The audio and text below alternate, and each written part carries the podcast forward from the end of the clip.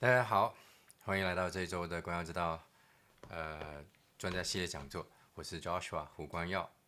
今天呃晚上呢，我们会讲到的是自雇与公司哈，还是会请这个丁宇峰来为我们分享。不过在这之前呢，呃，我想跟大家聊一聊一些地产上的话题哈。大家花几分钟时间，顺便等一等，呃，要进来的朋友哈，继续参加。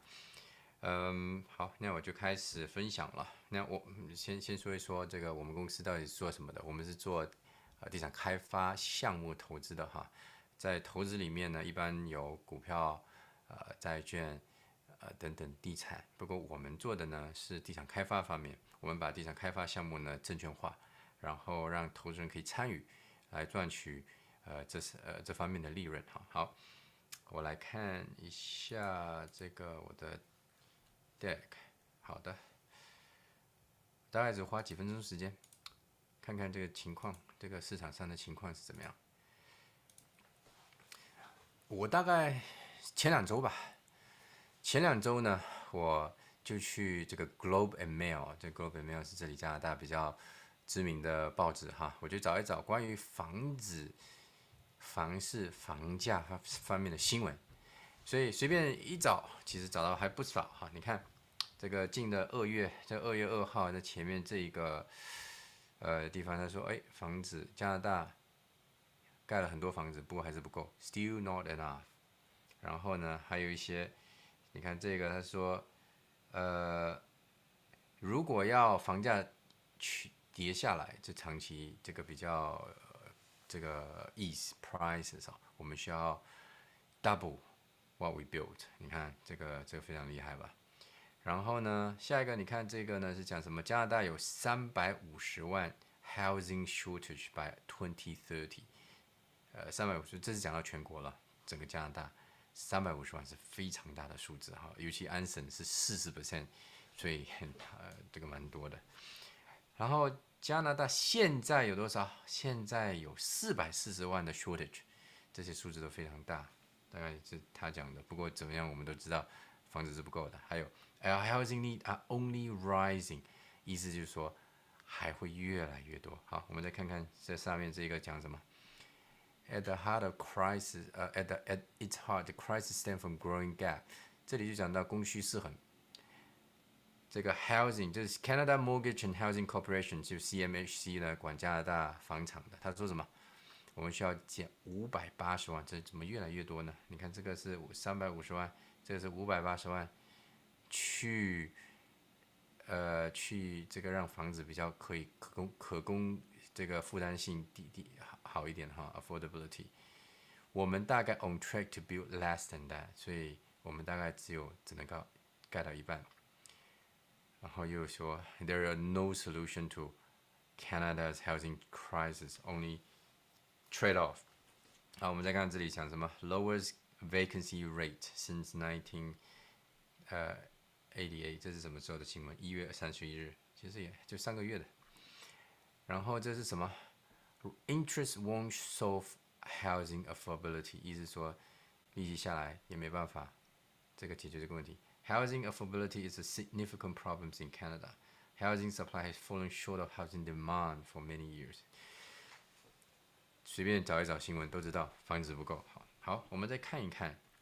下一个，呃，我我在准备的下一个，你看这个这张图呢，呃，我们看到的是什么？Population growth，就人口增长。你看人口增长，我们都知道去年涨了非常多哈，一百二十万以上。嗯，下面的是什么？呃。新房盖好的新房，你看盖好的新房，一七一一七年七一年的时候还比今天高一点呢，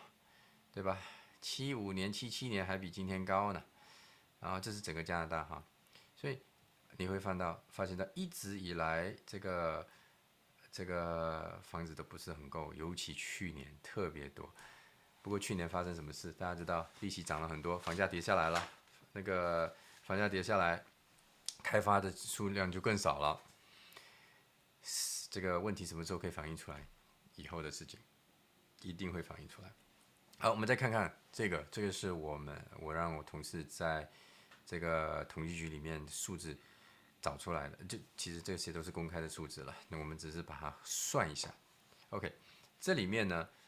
有两两组数据，一组一组呢就是 household growth，就是家庭增长，对吧？后面的那个呢是叫这个呃 housing completion 结束。然后我把这个增长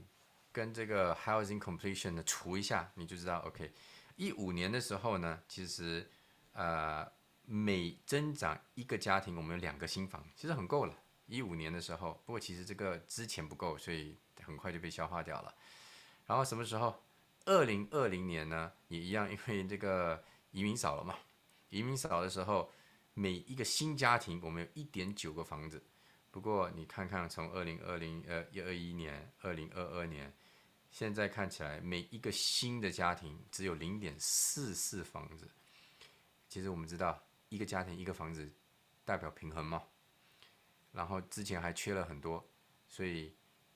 从这里可以看得出来，我们呢，嗯，房子是不够的。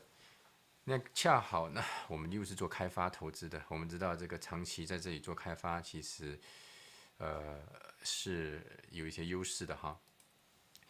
我们刚好这个今天有新的项目出来，是一个做土地的项目，Cambridge 在 Cambridge 二，我们下一周呢会介绍这个项目，所以大家大家那个应该可以在呃这个这几天里面，甚至到周一的时候收到我的邀请哈。不过今天晚上呢，我们就回到今天的讲座，就是讲到自雇与公司，让宇峰呢为我们这个稍微讲解一下去年二零二三年的税务有什么变化。好，大家也非常呃这个熟悉宇峰了，是 MMP 的税务合伙人。好，宇峰，那个交给你了。好的，谢谢周师傅，感谢大家在这个今天百忙之中抽出时间来听我们讲座。我把这个我的我的那个 screen share 一下，然后再打开我的 video。好的，这样大家看到的是一个全屏的一个 presentation，然后。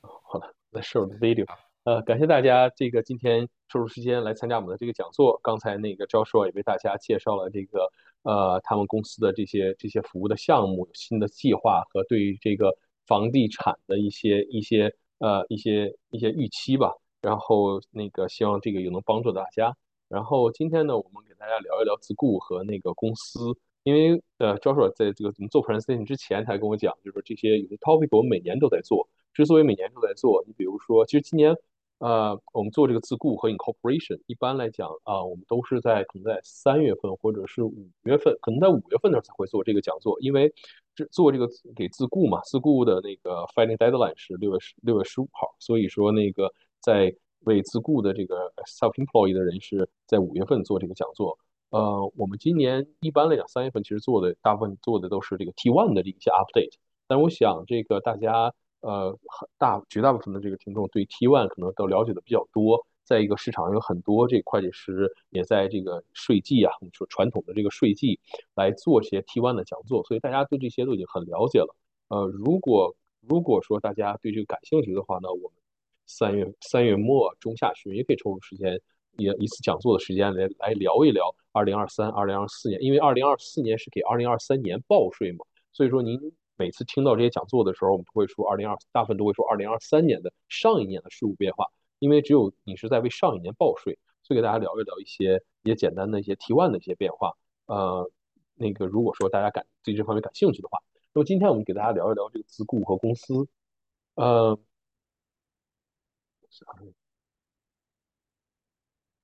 呃，我自己呢，呃，熟悉我的朋友，我们的朋友知道我是 MNP 明诺会计师事务所的万锦办公室的税务合伙人。呃，我的办公室就在 Steels 和 Woodburn 这个十字路十字路口，呃，紧挨着 Lexus Dealer。呃，我的税务部门呢，呃，作为 MNP 是加拿大第五大会计师事务所，所有跟税务有关的，呃，报税、税务规划呀、报税呀、HST 呀、Income Tax 啊，然后加拿大税啊、美国税啊、跨国税啊，这些我们 MNP 都可以。为您提供这方面的资讯，但是出于说句实话，出于性价比的原因呢，如果说你简单的报税的话，其实很多的这个中小型 firm 都可以为您提供这个服务的。呃，我们的那个优势呢，就在于这主要在于这个税务规划。呃，我是 MNP Markham Office 的税务合伙人，我们我的服务的客户就是私营企业和他们的股东。呃，当然了，很多人问我是只只做公司税啊，还是只做个人税啊？这个是没有区别的，因为给那高净值呃私营企业做这种税务规划的时候，它股东和个人肯定是综合在一起，永远都是在一起的。你不可能单独的只做一个，不只做一方面而不做另一方面。呃，我们处理的最多的这个呃 industry 呢，就是地产，所以说我们和 Joshua 合作的非常多，因为 Joshua 的那个行业也是地产，把这个地产开发作为那个呃投资化，然后然后放到市场上来，大家可以投资。呃，我们的客户 MNP，我们 Office 的客户，其实最大的客户也都是地产。加拿大这些主要的这些地产的安安省的主要地产这些地产家族，也都是整个家族也都是我们的客户，他们的一些开发项目啊，然后一些 deal 啊，包括他们那个股东的那些税务规划都是我们做的。这逐渐呢，因为我们就在 Markham 嘛，然后靠着 Richmond Hill，因为这种华人聚居比较多的，所以我们 Office 的这个华人啊，尤其在地产方面的这个客户也是越来越多。毕竟入乡随俗，到最后。用的采用的方式方法和加拿大本土的这个西人的这个投资方式几乎都是一样的，corporation 啊，partnership 啊，joint venture 啊，各种各样的 deal，呃，我们就为我们客户做这些这些方面的服务。然后公司层面的这个税务规划之之后，就是股东的这些这些规划传承啊，呃，state freeze 啊，呃，business 的买卖呀，然后这个这个 project 的买卖呀，这些都是我们主要的这个服务项目。所有的报税呢，其实都是税务规划的结果。你做好了税务规划，报税是顺理成章的事情。所以，我们的我很多的客户其实也不在我这里报税的，他们有自己的这个会计师，只是我们和我们的客户还有他们的会计师合作，为我们的客户搭建好这个税务架构。然后有了好的税务架构，相对于简单一些的这个家庭企业呢，或者家族企业呢，他们就可以就是 daily operating，然后该报税的报税。如果相对复杂的呢，你像地产这方面的。做完一个项目，有新的项目，甚至有不同的项目在同时进行。那么该用哪样什么样的架构啊？Partnership、Corporation 啊？Joint Venture，我们会根据不同的情况，然后为我们的客户提供这些这些这些资讯。另外，我们公司的这个还有一个最大的一个一个产业就是 Professional，就就包括了所有的医生啊、牙医啊、律师啊、地产经纪啊、保险经济啊、各种各样的经济啊，然后还有这个呃，你比如说 Engineer，还有这个。呃，好多的其他方面的这个这个这个 professional 都是我们另一个一个一个支柱的一个产业吧。呃，然后在这两大产业之外的所有的这个私营企业，是我们第三方的这个就是第三项的这个这个重要的产业。就总体而言，我的 office 就是就是为服务于私营企业和他们的这个股东。呃，今天给大家讲的这个聊的这个就是关于自雇和这个公司。呃，在加拿大，你要 carry on business 呢？主要就是，主要就是最主要就是两方面，一方面你给自己来做，比如说好多的地产经济啊、保险经济啊，然后一些呃，可能一些做副业的朋友啊，你的这种 carry on business 啊，就是就是自负盈亏的这种 carry on business，就是 self employee 或 contractor，呃，还有还还最主要还有是 IT 行业的朋友，是对这个自雇是最熟悉的、最常见的，还有一些 construction 方面的这些朋友，对自雇都是都是非常非常非常常见的、比较熟悉的。那么，当自雇到了一定的程度，那么就要就要去 incorporate。今天我们就会给大家聊一聊，那么在什么样的情况下，我要从一个自雇来变成我要有一个公司来 carry on 我的 business。呃，今天就给大家聊一聊这两方面的事情。呃，首先呢，给大家介绍一下，就是因为我们聊到既然聊税嘛，所以说对这个税率就是大家一定是非常敏感的。那么个税呢，这就是现在大家看到的是二零二三年联邦和安省的这个。康办的这个 tax rate，呃，大致有十三个 tax bracket，呃，在对应对应每一个 bracket 呢，每一种收入呢都有它对应的这个税率，呃，因为加拿大是这个是呃 graduate tax，所以说在在一定的一定的收入以下，按照不同的税阶，你只有在那个税阶之中的那个那个收入，按照对应的税阶的去去交税的。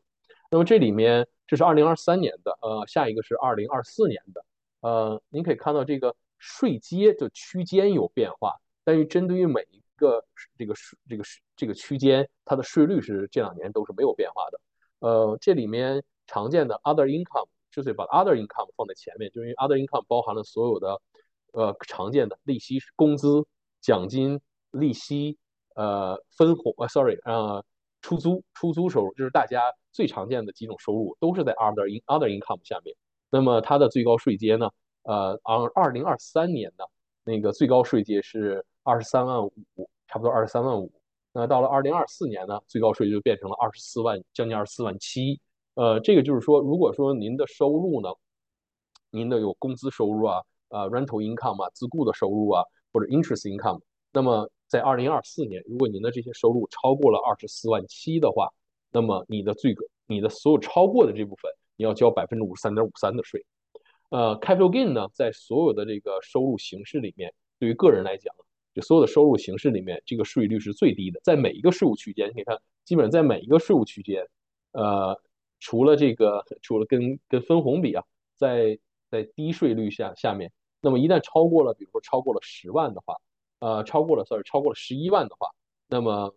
capital gain 就几乎就是说是对应的最低的这个税率。呃，那么就是有一些税务规划呢，今天我们不在这里做多过多的这个讲解，因为大部分的 capital gain，呃，对于我们的客户来讲，基本都是超过在基本在百万以上的这种 capital gain，就是很多的这个呃收入的这种形式，就是说最后有税务规划可以把你的这个收入的性质从其他的，比如分红啊、工资啊、奖金这种这种常见的收入形式来改变成 capital gain，然后以 capital gain 的这个税率去交税。同样的收入，如果说你的收入性质变成了 capital gain，那么交的税就少了。呃，在今年以前呢，有很多的这种呃，每年我们做很多的这种税务规划，来给我们叫做 capital gain 的这种税务规划。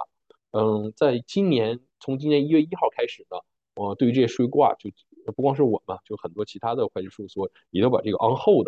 因为这个一些税务一些一些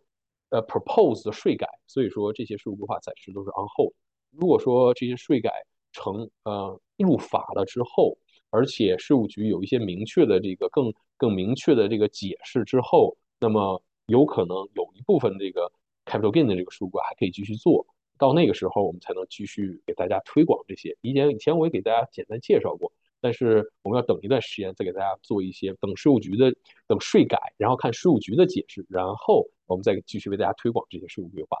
那么除了呃其他收入和 capital gain 以外呢？还有常见的收入就是分红，呃，分红分两种，叫做 eligible 和 non-eligible。呃，在加拿大，一会儿我们讲到公司的时候会提到这个，就是加拿大，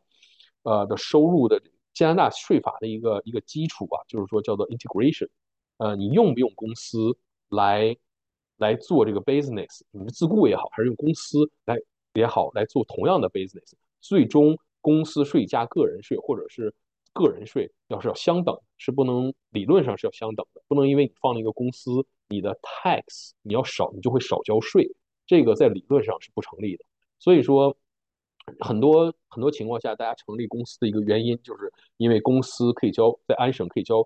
一特定的收入，就是 active business 只交百分之十二点二的税，那么其他的那个多余的收入呢，你可以留在公司里去投资啊，或者扩大公司经营规模。所以说，这就是为什么很多人成立公司的其中的一个原因。那么，如果公司那么按照这个这个 integration 的这个这个税务系统呢，那么如果公司少交了税的话，那么分红分给个人的时候，那股东相对来讲要交一个更高一点的税。这就是为什么有有些分红叫做 non-eligible dividend。这种分红呢，大部分都是私营企业分出来的，因为大部分的私营企业 active business 在前五十万的这个税前收入只交百分之在安省只交百分之十二点二的税。那什么时候会拿到 eligible dividend？就是说，这个私营企这个企业呀，或者私营也好，public，它的这个税前收入已经超过了五十万。那么超过这部分，尤其是 active 是 active business 的话，它要交百分之二十六点五的这个税率。那么这个时候公司多交了税，那么股东拿到分红的时候，他就可以相对讲交一个比较低的税。那么最常见的这种 eligible dividend，那就是你们投我们我们朋友投资的时候，你看到的这个。有你持有加拿大那些上市公司的股票，比如银行啊、上市公司啊，给你你的 T5 上写写的这个这个分红，基本都是 eligible dividend，因为这些公司它的正常税率都是二十六点五，所以它的股东们呢拿到的这个分红也是相较相对比较低的这个税前收税税后收收入是比较低的税率。呃，eligible dividend 最高税阶是百分之三十九点三四，那 non-eligible 的这个分红呢，它最高税率就是百分之四十七点七四。呃，这个就是，这就是刚才我们回到刚才的，就是说，如果尤其是对于私营企业，在可能的情况下，呃，我们可以有税务规划，把这个收入的性质从分红啊、工资、奖金来改变成 capital gain，这样的话，你只交百分之二十六点七六的这个税率。呃，另外，在这个，呃，您可以看到这个，嗯，二零二零二零二四年的这些呃这些变化。那么您可以看到，这个在如果您的这个分红的收入，如果比如你投资啊，比如投资在 RBC，而投资 RBC 的股票，RBC 分红的话，那么当你这个收入低于一定程度，比如说在五万五以下的时候，如果这个分红你只拿取这个分红收入的话，在五万五以下的话，那么实际上你的这个税是几乎就是几乎就是不用交税的，加上 personal 的那个 credits 啊，然后因为这个这个 refund 这个 tax dividend 的这个 tax credits，你的可有可能是不需要交税的，所以这就是在一些简单的一些税务规划里头，呃，有可能比如说我们常做的一些 preferred game plan，sorry，呃，preferred rate loan trust，就是把这个通过信托呀，把一定的收入分给未成年的孩子，然后让这些收入在孩子们的手里，因为孩子没有其他收入嘛，在孩子的手里去交税的时候，你可以考虑把把分红的收入，尤其是这种 eligible dividend 分红的收入放到孩子们手里，这样的话，呃，比如低于五万呢，他们可能不交税了。这个就是一些简单的一些一些税务规划。呃，另外，作为我们就要聊一聊这个 CPP Canadian Pension Pension Plan 这个 CPP 啊，这个因为这加拿大这个 Baby Boomer 的这个逐渐的年龄增大呀，然后老龄化呀，然后有越来越多的这个政府要承担的这个呃 pension 的这个这个负担的，所以说在一九年开始，呃，加拿大政府 introduce 的一些呃就 additional 的那个 pension contribution，我们年轻人在为其实在为退休的一代人来来来供养他们吧。嗯，那么因为这个一九年那个时候叫做 first contribution，CPP contribution，additional CPP contribution，呃，从一九年到二三年，呃，CPP 的这个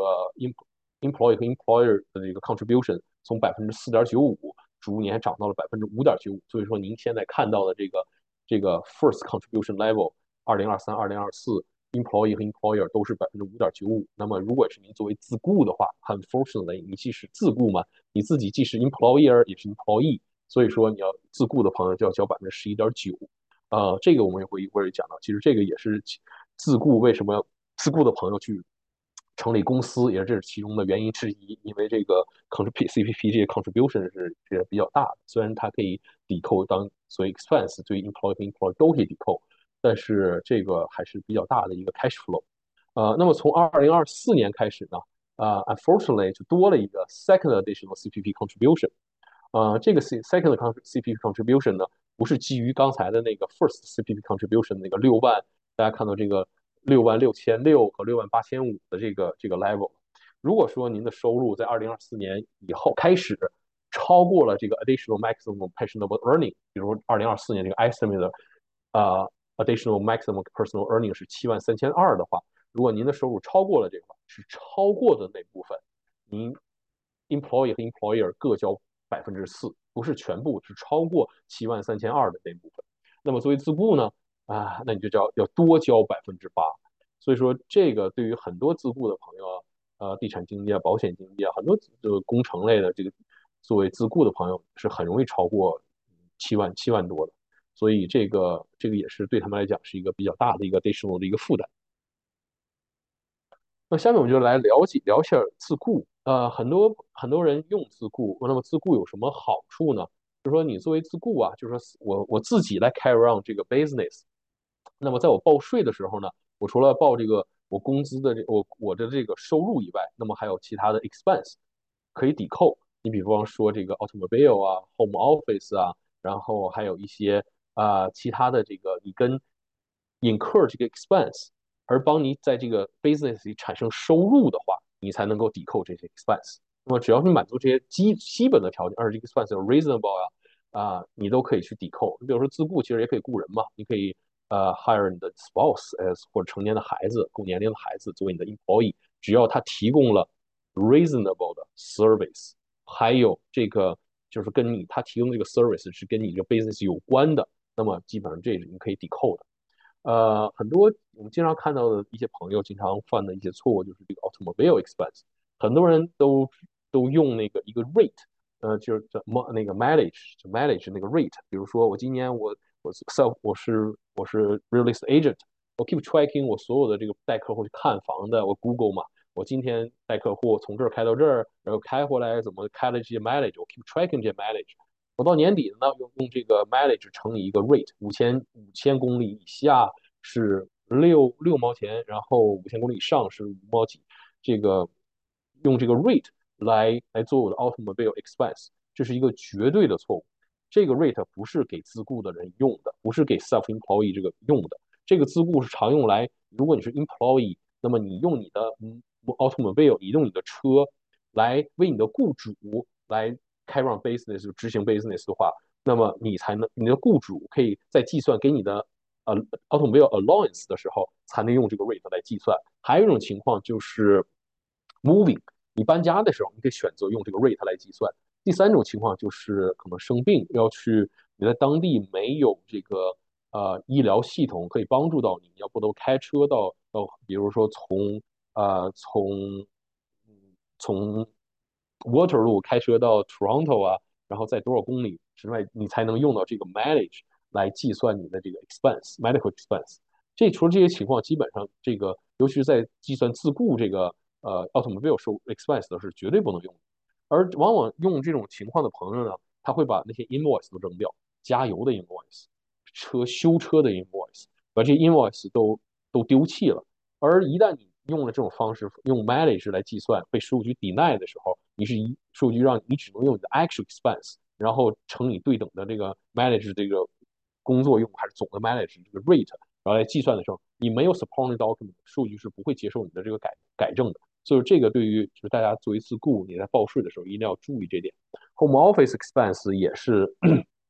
也是这样的，你要 designate 一个 area 家里一个 area，然后来做你的 home office，你用来迎来接接待客人的，然后用来这个开让你的准备，比如地产经济准备你的这个这个这个 offer 啊这些东西的，这是你的 office。然后以 mileage 要以 square feet 的情况占你总共家里的多大 square feet 来计算你的这个。呃，然后可以 deduct 的 expense，然后根据这个 percentage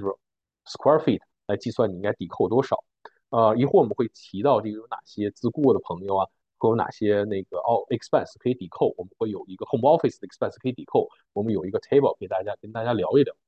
然后呢，作为自雇呢，就是说这个跟那个公司啊，你要 manage 一个公司来比呢，那它的 administrative cost 是比较低的，相对来讲低的低得多的。呃，也也可以也可以简单化的。啊，另外这个自雇嘛，它你你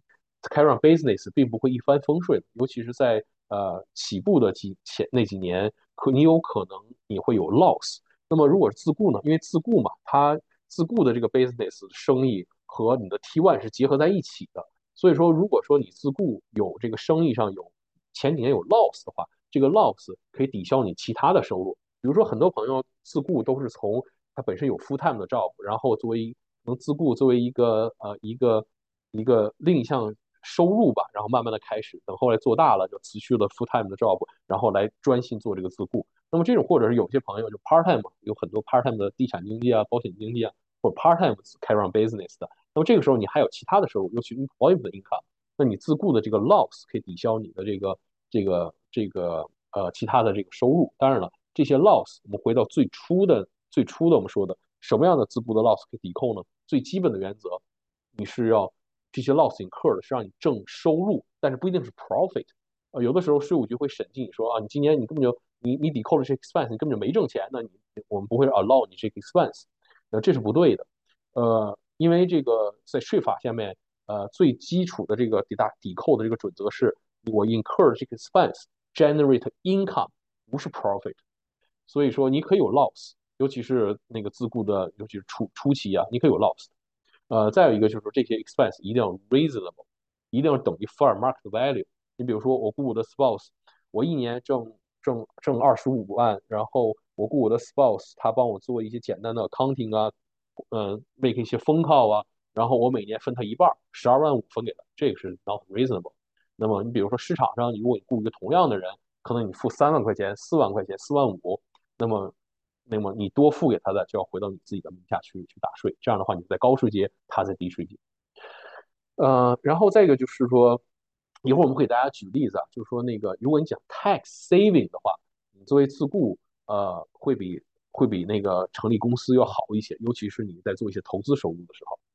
呃，再有一个就是呃自雇的朋友，所以因为刚才我一开始讲，因为这个 presentation 往年都是五月份才给大家做的，因为自雇的朋友是六月十五号的 filing deadline。如果一家里面，比如说夫妻两个人，然后有一方是自雇的话，另一方是 employee 啊，那么他们两个人的 filing deadline 都是六月十五号，就是你沾了那个呃 employee 的那个那个那个 spouse 沾了那个自雇的那个 spouse 的光。我妻子其实她有她有自雇的收入，所以说我每年报个税的时候，我就可以等到六月十五号再去报税。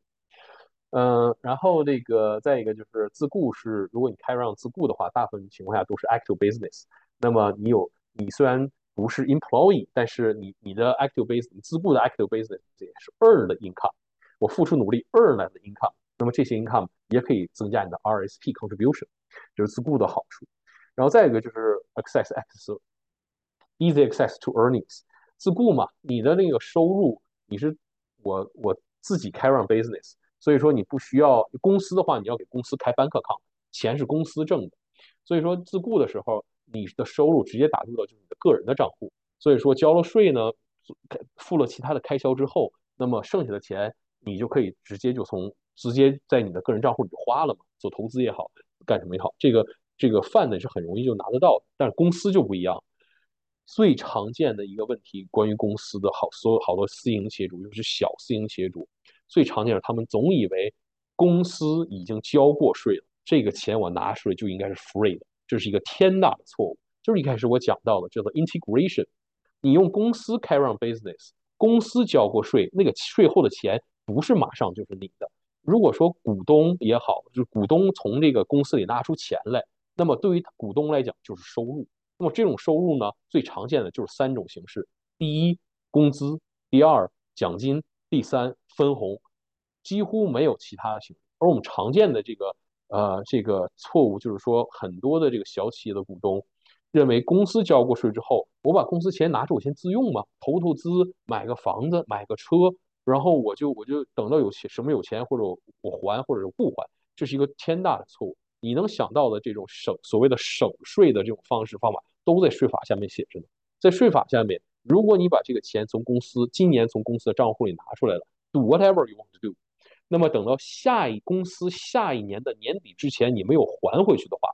这笔收你拿出来这笔钱就自动成为你当年你什么时候拿出来那一年的这个收入。而这个收入既不是分红，而按照奖金和工资的形式处理，最高税率百分之三点五四在安省。然后因为那个是那个时候你是算成，因为你你是公司的下一年的年底你没有还，而算成了你上一年个人的收入的话。那个时候，你上一年的个人收入肯定是报少了，肯定有 additional tax，肯定有 penalty 和 interest，所以这个就是我们叫做 shareholder loan 的这个这个 treatment，所以这个就是很多很多的小企业容易犯的这个错误。而我们针对这种情况，其实我们之前 promote 的，经常 promote 就是这个 capital gain planning，公司经过上了正轨之后，经过多年的运营，会积累很多的现金。那么如果股东有个人需要，比如说买房、买游艇、买 whatever personal investment，想要把钱从公司里拿出来的时候，我们就会为我们的这些客户做我们叫做 preferred game plan，把这种收入的性质转化成 capital gain，他们只交百分之在二十五到二十九之间的这个税率，然后把这个钱拿出来。这个税率可以是个人交，也可以是个人加公司。这种交都在这个这个区间之内，这就完全远远低于百分之三十九点三四和百分之四十七点七四的这个分红的税率，更远远低于工资的税率百分之五十四。所以，呃，在未来如果说这种规划还可以，我们还可以继续做的话，那么税改不受不影响他们的话，因为这种这种税税务规划这种转化成 capital gain 的。有不同形式的，可以放在个人名下，可以放在公司名下。即使在中间有好多运作的这种这种手段，尤其是在地产方面，你还可以转移地产来来 trigger 这个 capital gain，有很多不同的方式方法。那么我现在就是我们就在看这个税改对于哪些方式方法是所有的，还是只是特定的这个那个有一些影响。那么有影响的我们再做了，没有影响的我们再推，慢慢将来有机会再推广给我们的这个这个我们的这些客户。呃，这个就是刚才我们聊到的这个作为自雇呢，嗯，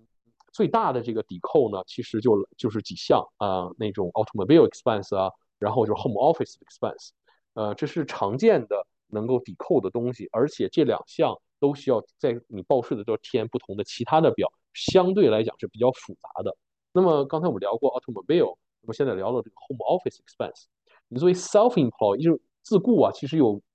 几种不同的形式嘛。呃，你比如说最完全的自雇就是 self-employee，还有呢就是 commission 的 sales employee。那这种 employee 呢，他是他还是 employee，他首先他的他的他的还是属于 employee 的范畴，但是他可以有好多银行做贷款的做贷款的员工啊，或者是嗯车行做那个卖车的一些员工，他有固定的工资，但是他大部分的那个收入来源于这个我我给批了多少贷款啊，我卖出多少辆车呀，还有一部分来自于的 commission。然后再有第第三种就是完全的 employee 了。所以说我们把这三种情况，然然 employee 呢也可以抵扣一些个人的这个这个开销的。如果说你的工作是这些开销是你的雇主允许你抵扣的，你从雇主那里拿来了这个我们叫做呃 cer 就 certificate 也好，还是这个 form 也好，二二零零这个 form 也好，那么是雇主允许的，在你的合同里写着的，那么你也可以抵扣的。那么这些可以抵扣的这这些 home office 的这些 expense 呢，您可以看到。呃，employee 可以抵扣的是最少的，而且能够抵扣的这些东西啊，也都是数量，就数额也是最低的。General maintenance 啊，fuel heating 啊，electricity 啊，telephone，internet 啊，general cleaning repairment 啊，monthly internet 这个 rent 这些这些对于来讲，大部分的这个其他对其他的 self-employed 和 commission 的 self self person 呢，都是都是小小的数量级的。而作为这个 commission sales employee 呢？他们相对于一般的 employee 就会多一些 deduction，比如说 property property insurance，我有房子，我的房子 insurance 和 property tax。如果你住一个不错的房子的话，你在好的区一年交个一万多的 property tax，现在是很正常的。那么也就是说，这个 commission self employee 呢，它可以它有它的 home office 里可以抵扣更多的东西，但是作为 self employee，它能够抵扣的就几乎跟所有跟你的房产有关的，而最重要的几项就是房子的折旧啊。property insurance 啊，property tax 啊，而最大的一项就是这个 mortgage interest。现在大家我们生活在一个高利率的一个一个时代，你这个很多人现在交的，包括包括自己每天每个月交的这个房贷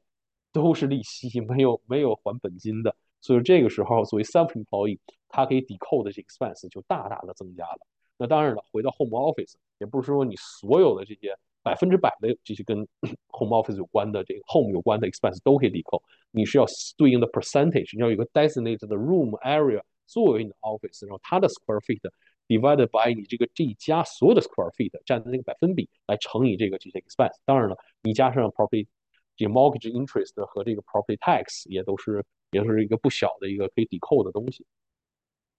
呃，这里要着重说一下，就是这个 capital cost allowance 这个折旧。你看这个呃，其他的 employee 和那个 self employee、self employee 都没有这个 claim 不了。那对于自雇来讲呢，呃，最好不要去 claim 这个折旧。虽然折旧，尤其是房子几百万的房子，百分之四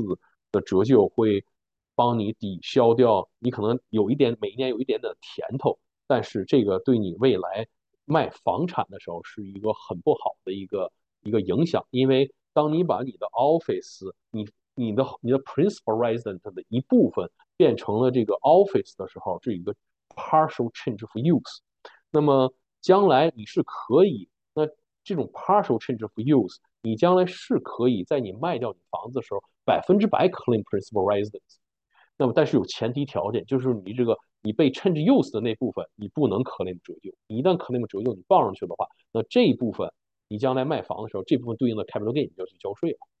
呃，而且这个折旧啊，它是一个 timing difference。呃，你你现在能够抵消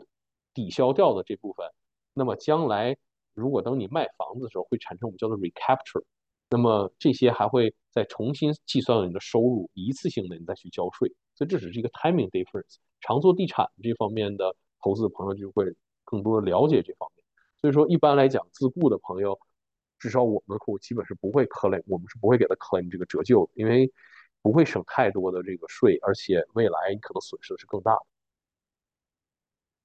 呃，自自雇呢有它的好处，当然也有它的这个这个不便的一方面。那么这些不便的这方面呢，有两两种情况，一种是自雇和 employee 来对比，还有一种情况就是自雇和成立公司的这种这种这种股东的这种这种对比。那么作为这个跟跟 employee 对比呢，自雇有可能被被界定成 employee 而不是 self employee。因为刚才我们讲到自雇的这些好处，尤其是可以抵扣这些 expense，很多人呢就往往更倾向于成为自雇，而不是做 employee。这是最常见的，就是 IT 企业、IT、IT 方、IT 行业的。以前呢，很多 IT 行业的朋友都从 employee 变成了 self employee，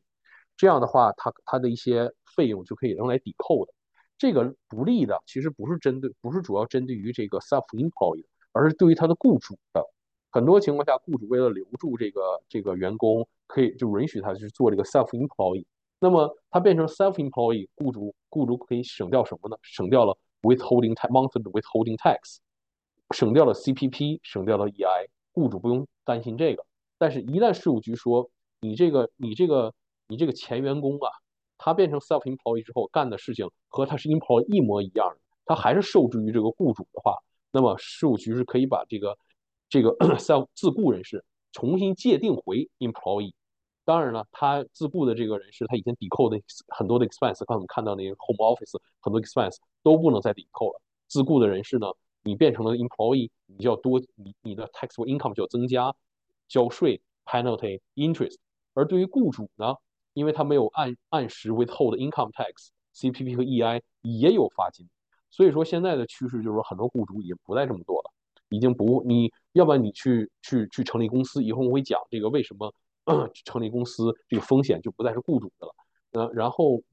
要么你就给我做 employee，呃，我宁可给你这个一些 taxable 一些 benefits，比如说 dental 啊，呃，然后这些，我我也不让你去做这个 self employee。然后再一个就是作为自雇呢，一般你是 employee 的话，每个月你拿到的钱都是税后的。你的雇主根据你的大致的情况，已经替你把这个一部分 income tax withhold 交给税务局了。所以说，很多的员工就是员工们拿到的都是税后的这个钱。但是 self employee 就不一样了，你自雇，你的这个 self employee 的交，如果说从第一年以后，你的这个每年的这个 tax payable 超过三千块钱的话，那么你就要交 installment，你要替你下一年就要就要按按定时，比如 quarterly 啊。monthly 要交叫做 installment，先把税交了。呃，当然你就是你可以理解这个概念，就是说你你 employee 你也要每个月交税嘛，所以政府是希望 self employee 你先把这个税交了。呃，计算这个 installment 有不同的三种不同的方法。其实如果说您呃作为自雇来讲，你想最简单的话，那就是说最基本的一个方法就是说你把上一年你上一年该该交多少税，你你把那个那个税税款作为你下年的 installment，你只要把这个交了的话，你就 OK 了。等到年底真正的税算算出来的时候，多交了有 refund，少交了的话你的补，但是没有 installment late filing late pay 的 installment 这个 penalty 和 interest。呃，作为自雇呢，一个不利的条件就是说，你自雇嘛，你是既是雇股东，你是既是雇主也是雇员，所以说你要交两份的 C CPP。当然了，你是可以作为抵扣，但是刚才我们也提到了，这个 CPP 从二零二四年以后。如果你 self employee，因为 self employee 有一个最大，还有一个最大的难处，就是缺点，就是说你控制不了你的收入。你自雇嘛，你的生意所有的收入减去 cost，这都是你的。那么你不可能说我的这个收入我不挣，这个是你做不到的。所以说这个收入你只能说，你即使你生活不需要这笔钱，你也得如实的报到你报个税上，然后去交税。这就是催生为什么很多人去 incorporate 最大的一个原因。那么这种情况下。你的这个自雇的人士这个收入往往就会超过刚才我们说的那个七万七万三，二零二四年七万三。一旦超过了，超过那部分，你要交再交一个多交一百分之八的 CPP。所以说这个也是对于自雇是一个不利的。那么也会 push 这个自雇的人士去去成立公司。呃，然后另外你的这个自雇你是 c a r e n business 的话，那么如果你你的卖的货呀，提供的这个 taxable service 啊，超过三每年 gross 超过三万的话。你要注册 HST，那你提你卖货提供 service 的时候，你要向接受你的这个货物和 service 的人收 HST，remit 给 CRA，然后你你付出的那些，如果你你你买你买东西啊，买 service，然后付出的那些，如果交了 HSE 呢，那作为 ITC 可以 against 你的一个 HSE payable，然后再到年底来计算你是有 additional 的 payable 还是有还是有 refund。这个其实是我们我们看到的一个经常就是自雇，尤其是地产经济，呃，最呃就是说最大的一个一个一个一个困难，就是说好多地产经济呢，呃，他们挣钱，有的时候卖掉一个房子啊，或者卖掉几笔房产，买卖几笔房产，你看他们挣的钱很多，但他们的开销也很大，呃，而且往往他们不会想到这一点，经常就是说这个经济们呢，经常到年底交不出，如果就是很多情况下你你挣的其实高于你的支支出的，所以一般都是 HST payable。所以到年底的时候，cash flow 对他们就是一个很大的一个一个 challenge，尤其是针对于这个 HSE payable。所以这就是你如果想要自雇做自雇的话，一定要做好 research，了解做好这个 marketing，做好这个 budget，知道你将你在你在这个短期内，我知道我今年明年我会有多少 sales 啊，然后我会有多少支出啊，我会不会 subject to HST 啊？如果 subject to HST，我到年底一定要留出那个你要交的那部分钱。呃，那么作为自雇呢，非数的原因就是你没有 employee benefits。你要作为员工呢，你有比如说有假期啊，两两周、三周、四周、五周这种假期，然后有供一雇主为你提供 health、dental 啊，这些对于绝大部分的加拿大的公司都是现在都已经是这种 standard 的。而这些呢，往往作为员工呢，你的收入呢也相对低，但是就是因为你的雇主要要给你提供这些这些这些 benefit，可是作为自雇就没有了。你尤其是有全职的自雇，我我没有就是其他 employment income，那那这样的话，你自雇的话，你要自己来承担。你别看你挣得多，所以就是说你感觉可能我挣得多了，实际上你是没有这种开销。假如说你的配偶是有 full time 全职的话，他那边有这个这些 benefit 可以 cover 你的话，其实这是最理想的一种情况了。如果夫妻两个都是做自雇的话，呃，年轻的时候还好，你上了年纪你真要考虑一下你这个 health dental 这些问题了。你要你自己去买。你就要去付出，那你就看看你做自雇到底合不合适。然后再一个就是这个，呃，你作为自雇嘛，尤其是你你很多这个文职或者是你地产经纪、保险经纪，可能只需要一个一个一个电脑就可以可以运作了。那好多比如 contractor，你做做跟建筑有关的，或者是跟其他有关的，那你作为自雇的话，那这些所有的这个 equipment、tools 这些都得你自己买、自己保存，丢了坏了都得你自己去承担。这是自雇和 employee 的一个最大区别，employee 我用的都是雇主的，用坏了找雇主换，用什么这些都是雇主负责保养。开的车，你像你好多你能看到那个 Bill 啊和那个 Rogers 啊那些他们 technician 的那个开那些车，如果他们是自雇的话，呃，sorry，如果是他们是 employee 的话，那那车都属于 Bill 和 Rogers。那他们这些车，他雇主为了加油，所有的工具都是雇主的。呃，那么那很多的这个。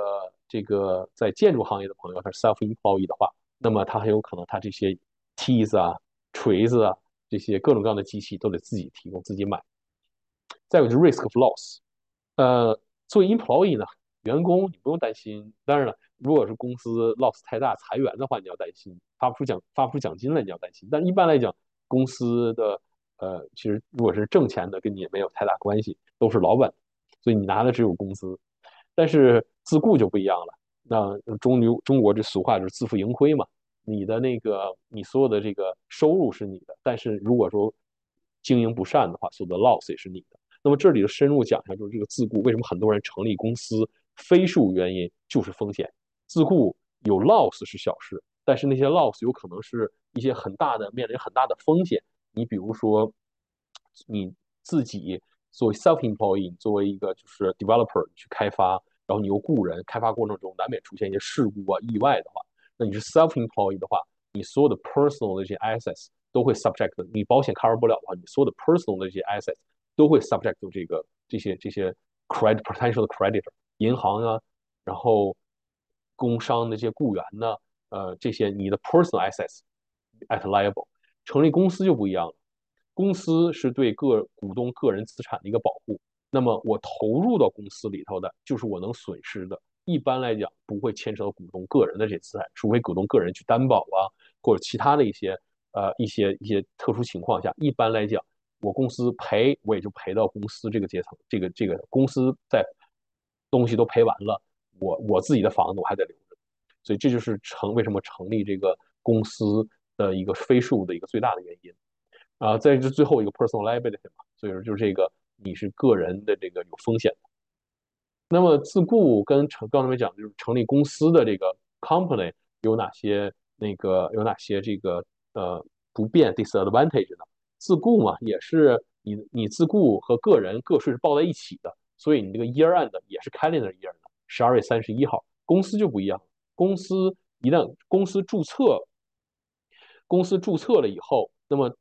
那个从注册之后的五十三周之内，他可以选之中的任何一天作为他的 year end。但是，一旦这个 year end 选定了的话，轻易是不能改变的。但是你有这个选择吗？我可以选六月三十号。很多人朋友。其实很多朋友选十二月三十一号，可能形成了一个惯性。我个人十二月三十号报税，其实我公司也用十二，这是完全十二月三十一号，这是没有完全没有必要的。我们其实作为会计师，更鼓励客户，比如选一些不是这种 calendar year end 的这个 year end 的。像你选什么样的 year end，是根据你公司来决定的。你是公司选 year end，什什么时候选 year end？你淡季的开始那个 year 那个 month end 就是你应该是你的 year end。你淡季开始了。你可以用淡季来处理你公司这些 accounting 的东西，把这些信息交给你的会计师，你的会计师替你报税。所以说，有的时候你看有些公司，比如六月三十号是是年底，那因为六月份到夏天了，大家出去玩啊，然后那属于特殊其实特殊的行业，好多行业那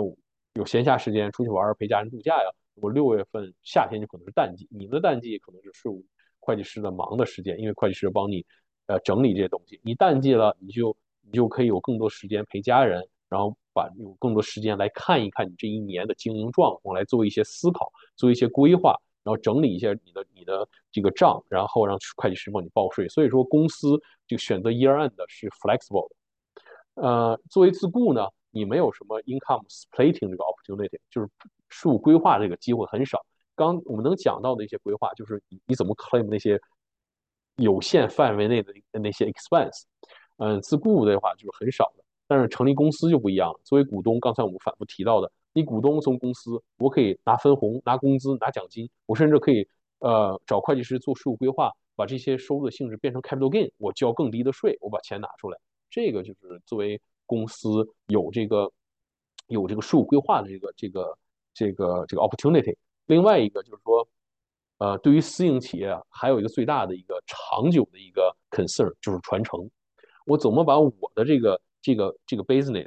传给我的下一代，或者是这个 business 在我这一代挣够钱了，我把它我我不再做了，那我 business 就变成一个 holding company，我所有的钱在公司里钱，公司 business 不做了，这个公司里钱就变成一个 holding company 再去投资啊，各种各样的。那我怎么把这个这些东西传承给我的下一代呢？公司你想传承的话，你必然得把你这个这些要传承的东西放到一个可以传承的一个载体里面。那么你个人的话，一旦个人离世的话，你所有的这个这个持有的这些资产都以实价实通出售，那么你的这个可以传承的东西呢？那你如果那个时候持有了有房、出租房、投资的这个 portfolio、保险各种各样的东西，你那个离世的时候，你的会计师怎么帮你处理这个东西？其实 ideally 就是说，你把这些东西都放到一个可以传承的一个载体里头，你只要持有那个载体就行了。那么在这个在你离世之前，很多那个私营企业主在离世前，可能很多人听说过。传承啊，信托呀，其实，在离世之前，当你的财富达到一定程度的时候，就已经开始做税务，为你未来的这个传承做税务规划了。那么，这个载体最好的就是公司，公司是可以永远存在的。人走了，公司还在；几代人走了，公司可能都还在。除非你决定给公司作为呃，给公司解散呢，呃，呃，公司解散呢，然后在公司合并啊，会导致一些公司的一些。一些不存在了，但一般情况下，公司是可以永远存在的。所以这就是税务规划的这个呃这个这个这个 opportunity。然后再一个就是 no tax defer 的这个 opportunity。一会儿我们会举例给大家讲这个怎么 defer tax。为什么要 defer 这个 tax？就以最常见的地产经纪为例，呃，安省在二零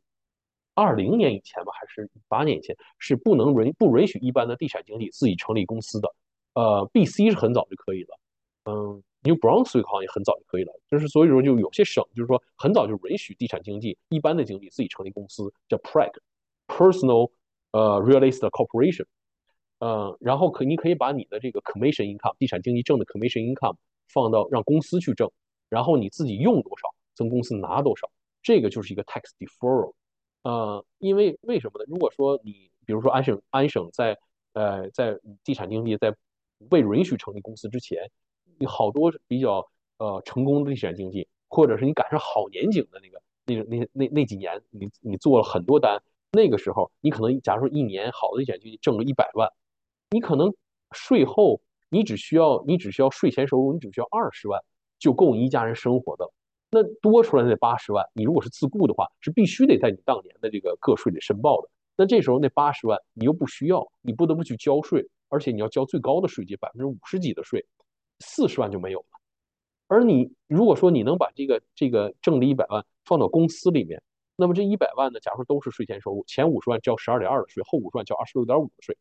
那不管是十五二点二也好，还是二十六点五，远低于你个个税的那个税率。那么你可以有更多的钱，税后的钱剩下来。那这些钱呢，你不需要的时候就可以不从公司里拿出来。那你的公司可以再去做投资，这个时候就增大了你投资的本金。所以这个就是这个 tax defer 的这个 opportunity。当然了，这个不会有大的 tax saving。什么时候会有 tax saving 的？就是说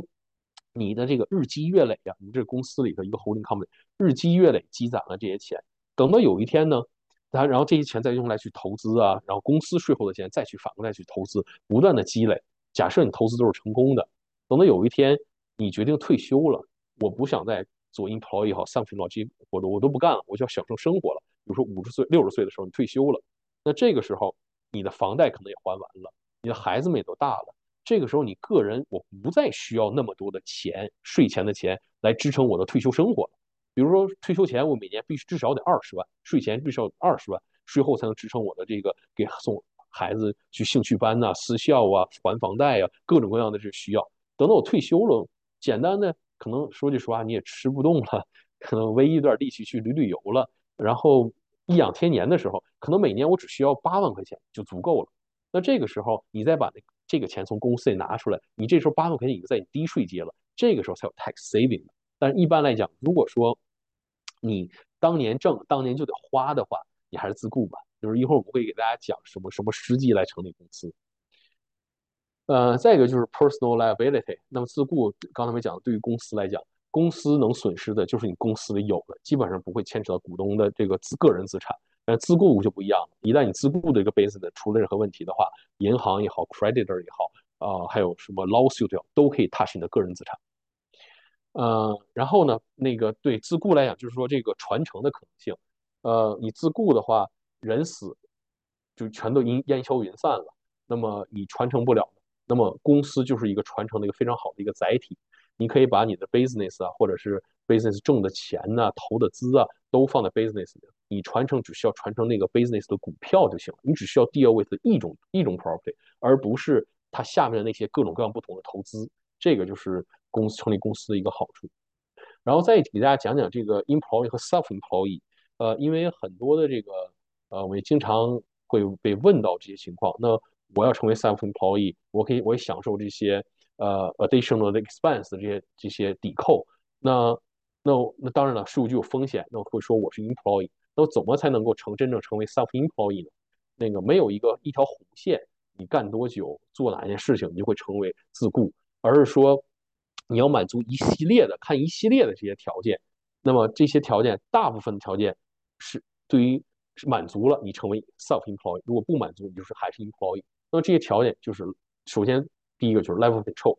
那么我对这个，我对我所干的这个这个工作，这个 business 有多大的 control？self-employed 我可以 control。self-employed 的话，什么时候开始干，什么样的进度，是什么时候结束，中间我怎么干？我是我是加紧前十五天加紧干，后几天我我三天打鱼两天晒网，这个是这完全是我来掌控的，用什么样的料？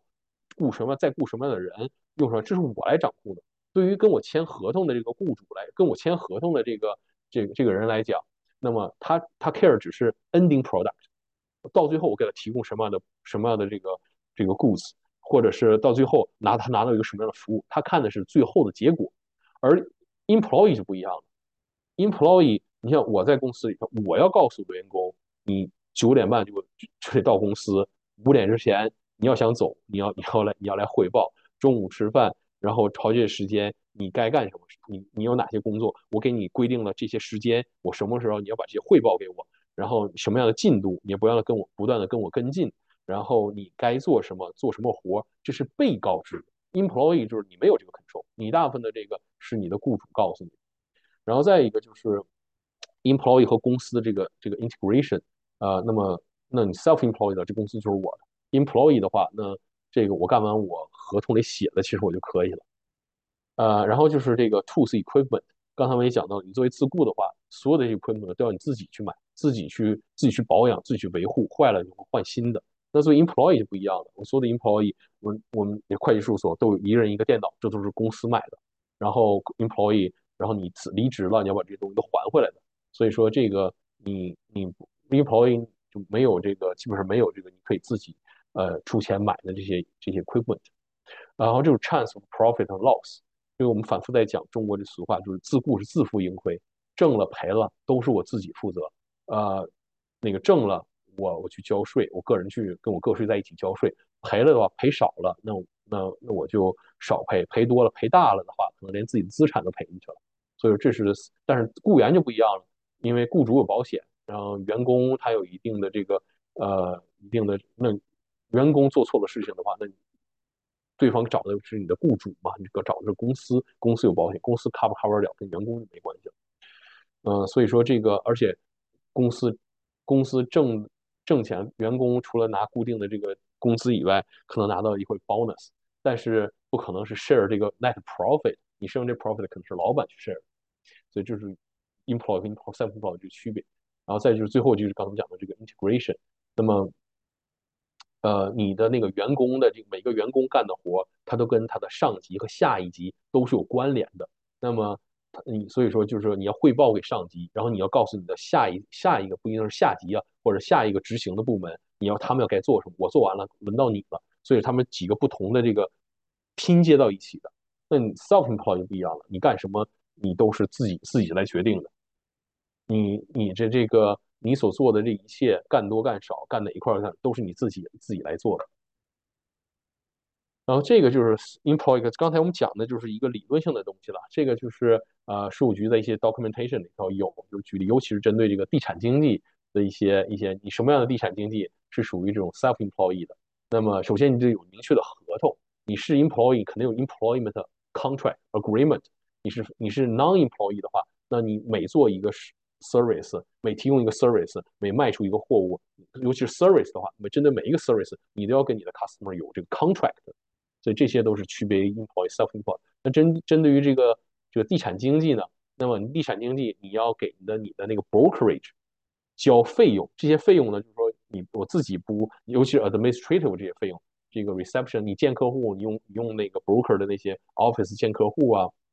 然后。可能 reception service 啊，帮你收那个呃支票啊，然后这个又又用这个那个 broker 那打印机啊，这些 anyway anyway 这些这些 administrative 这些 cost，你要是给他交一个费用，然后你可以来用这个东西。你是 employee 就不用了，你是 employee 的话，那你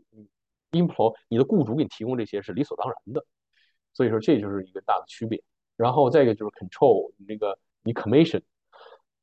你是 self employee 的话。那么 broker 不能给你决定 commission，当然你不能超过你那个地产法下面规定的这些 commission。那你说我们常见的就是返佣，返佣啊，正常是百分之二点五，然后 然后很多这个这个经济会把百分之一啊，up to 百分之一返给他的返返给他的这个他的这个买家或者卖家，不是那个 broker，不是他的 broker，而是那个买家或者卖家作为这个回馈啊，你让我给你帮你处理这个，然后为了竞争嘛，就是这个这个是你自己决定的，而不是 broker 说了算。呃，然后你你这个不会 subject sales quota，就说你你 self-employed，我卖我卖多了，我我挣得多，我交税多，我我享受更好的生活。我卖少了，我饿着，我我没钱，那是我自己的事情，那跟 broker 没有关系。但是你要是 employee 的话，那么就是不一样了，你会告诉这个 employee 你完你要完成多少的绩效，然后你要有多少 listing，你有一个衡量你的工资和奖金跟这有衡量的标准，所以这个是有区别的。然后那个 work tools 啊，你的那个作为 employee，作为那个地产经济呢，那你要自己开车，你去拍这个拍照啊，什么无人机也好，这个这些你要不然自己自己去有这个设备，要不然你自己雇人去帮你给你的那个让你代理买房卖卖房的这个客户的这个这个拍这些照片呢，你要给他提供这些这个人来提供这些服务，手机，然后这个 marketing aid 那些牌子都得自己去买，不是 broker 提供给你。然后再说，你就是这个你自己 cover 这 expense，insurance premium 啊，然后维修这些费用啊，这些这些东西。然后再有一个就是，呃，你可以这种地产经，你可以自己雇人嘛，简单最简单的雇你的 spouse 给你打理一些 accounting 啊、admin 那些一些东西。当然，归根结底还要想抵扣那些 expense，付给你 spouse 的 salary reasonable，呃 reasonable，而且跟你挣 earning income 有关，还有 reasonable。永远记住这两条，这是你想抵扣 expense 最最 fundamental 的这两项。然后再一个就是说这个 advertising 啊，你给自己打广告啊，这都是你自己的开销。所以这些，如果你做了这些，你就是 self employee，不管是地产经纪也好，还是其他的行业也好，你要做到这些，你要 IT IT 行业的朋友，那你就得有这个你你作为 self employee 的话，那你不能我我只给这一家干，你得有其他的这种这种雇主，或者是我干完一段时间之后，我跳到其他的这个呃有可能就是我同要么同时服务几个不同的这个客户，要不然我。给一家做一段时间之后，我合同结束了，我还有好的，我可以选择性的我跳到另一家，我给我跟别人签合同，再给他做这个，这些都是这些你要注意这些的。呃，然后这所以 employee 呢，就是 employee 那个 self employee 反过来了，我们不多不过多的给大家就是重复说这些东西了。呃，那么成立公司，成立公司就是成立公司之前呢，呃，你你不是盲目的去成立公司，呃，其实说句实话，在其实跟跟一些经济们打交道，打交道久了，就是很多人其实是其实是挺盲目的成立公司，尤其是那个安省那个允许地产经纪成立他们那个 personal real estate corporation 的时候，很多人其实就为了我的名片更好看一些，我有我成公司了，我是老板了，那我跟雇员就不一样了，我跟我跟 self employee 你不好写呀，你不好在名片上写上自雇，所以说，但是你写上什么什么公司的这个老板。这个这看起来好看，就是很多人成立公司是因为是因为这个名片看着好看，但是但是这个这个成立公司你要考虑其他很多其他的因素的，没有一个 solution 就适合于，因为你行业不一样，所以说没有任何一个 solution。有些行业你不用你不管你挣不挣钱，你都得去最好成立个公司。你想做地产开发，你还是成立公司，去去直接去成立公司吧。你在安省做个地产开发。没个几百万上千万的，你根本做不了这么大的这个资金流量，你不可能是自己自己单打独斗的。然后因为风险嘛，就是你这这个一旦工地上出了事故，你赔的倾家荡产的。所以说，你除非出于这种风险的考虑，有些行业直接就直接成立公司了。那么有些行业呢，你就像地产经济啊、保险经济啊，然后一些小呃做 IT 的朋友啊，或者一些小小的这些 business，开个小饭店这些。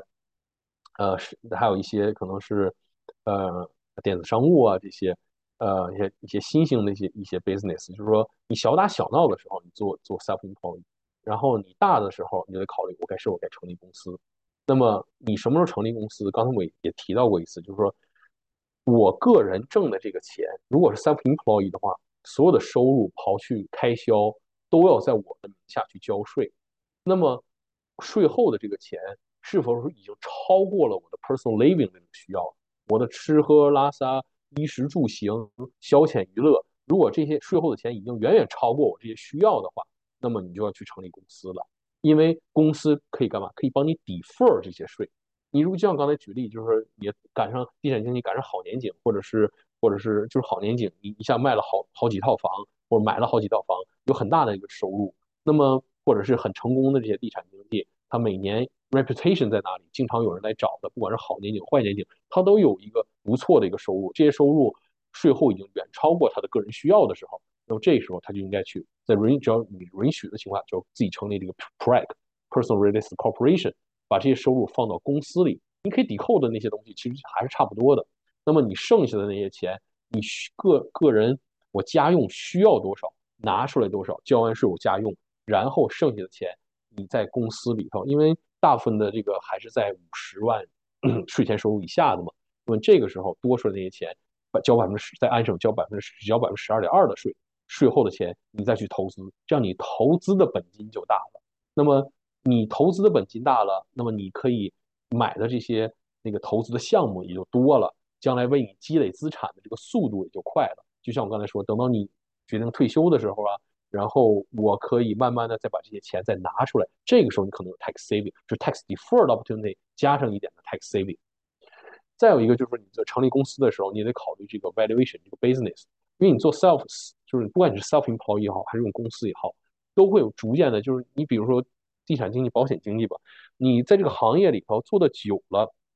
你必然形成了一个无形资产，就是你的 reputation，你的客户群。呃，牙医也是，你像我们会计师，其实都是，就是你你做的久了，你的口碑好的话，那么大家口耳相传都来找你，这无形这种无形资产就有一个 value 了。没有人说就是我，你像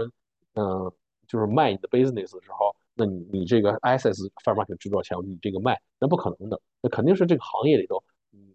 你挣的这些钱是你的 reputation 在在帮助你的。这种无形资产叫做 goodwill 的这个价值是多少？因为你成立公司的时候，你要把这个无形资产要转移进你的公司，公司是接着你这个杯子接着干的，不不是重大国林开张，公司不是一个白丁开始的，你是把那个你的 reputation 转进去了的。所以说这个这个 value 有多少？如果你计算不出来的话，那么很可能在税务局会 challenge 你，比如说帮税务局帮你计算出你这个无形资产中，比如说五十万，那你没有做好做好对应的这个税法下面的这个税务规划的话。那你就是一个 disposition，这个无形资产，这个 reputation，这个 goodwill，从你自己以市价转移去给了公司，那就是 capital gain，你要去交税的。呃，再有就是 income splitting，很多人当然在一八年以前，这个 income splitting 是相对来讲简单的。呃，我成立一个公司，我我老婆和我成年的孩子都是这公司的股东，这公司我一个人呃打拼，嗯，我老婆孩子没有任何的参与，但是。到年底的时候，我可以不拿分红，可以把所有的分红都给他们，然后他们低税阶交了税，或者我们仨一家三口几口一平均，我我交交少的税，在一八年以前可以，在一八年之后叫做 tax split tax tax on split income 这种情况，你的 spouse 没有 contribution，没有 efforts 在这公司里的这个 spouse 和成年的孩子拿到这种收入，直接最高税阶打税，不管他有没有收入，直接最高税阶打税。所以说让这种，即虽然这种情况让公司的这个 income splitting 的这个 opportunity，这个这个这个变得不再那么吸引人了，但是毕竟它还是有的，满足一定条件，它还是有的，它要强于 self-employed。然后再有一个就是我们刚才常常讲到的一个传承的问题，你要想传承，你就得把你的这个资产放到一个可以永远存在的这个装载载体里面，那就是公司，公司是可以永远存在的。然后呢？你因为你传承的，因为大部分传承的人可以是 business，可以是保保险，这离死死的时候就已经没有。然后那个投资在银行的投资，然后各种各样的其他的一些东西，你不能一个人持有这所有的东西。等到离离世的时候，一个以市价视同出售，你处理所有的这些不同的资产，因为不不同的资产不同收入，可能处理方式方法都是不一样的，税也是不一样的。所以说，你与其这样的话。你就要早做税务规划，首先把这资产装装进到这个公司的载体，然后在公司的上面，你再用到家庭信托呀，然后通过家庭信托来做，达到一个 tax defer 的未来的传承，让你再控制家庭信托。这个我们下一次四月份的那个 p r e 因为下一次主要说要要讲他的那个新的那个投资产品，另外他他要去他要去度假，所以说我们四月份会讲，就是下一个税务的一个 topic 就是如何来传承，如何信托，我们到时候会给大家详细的讲。但是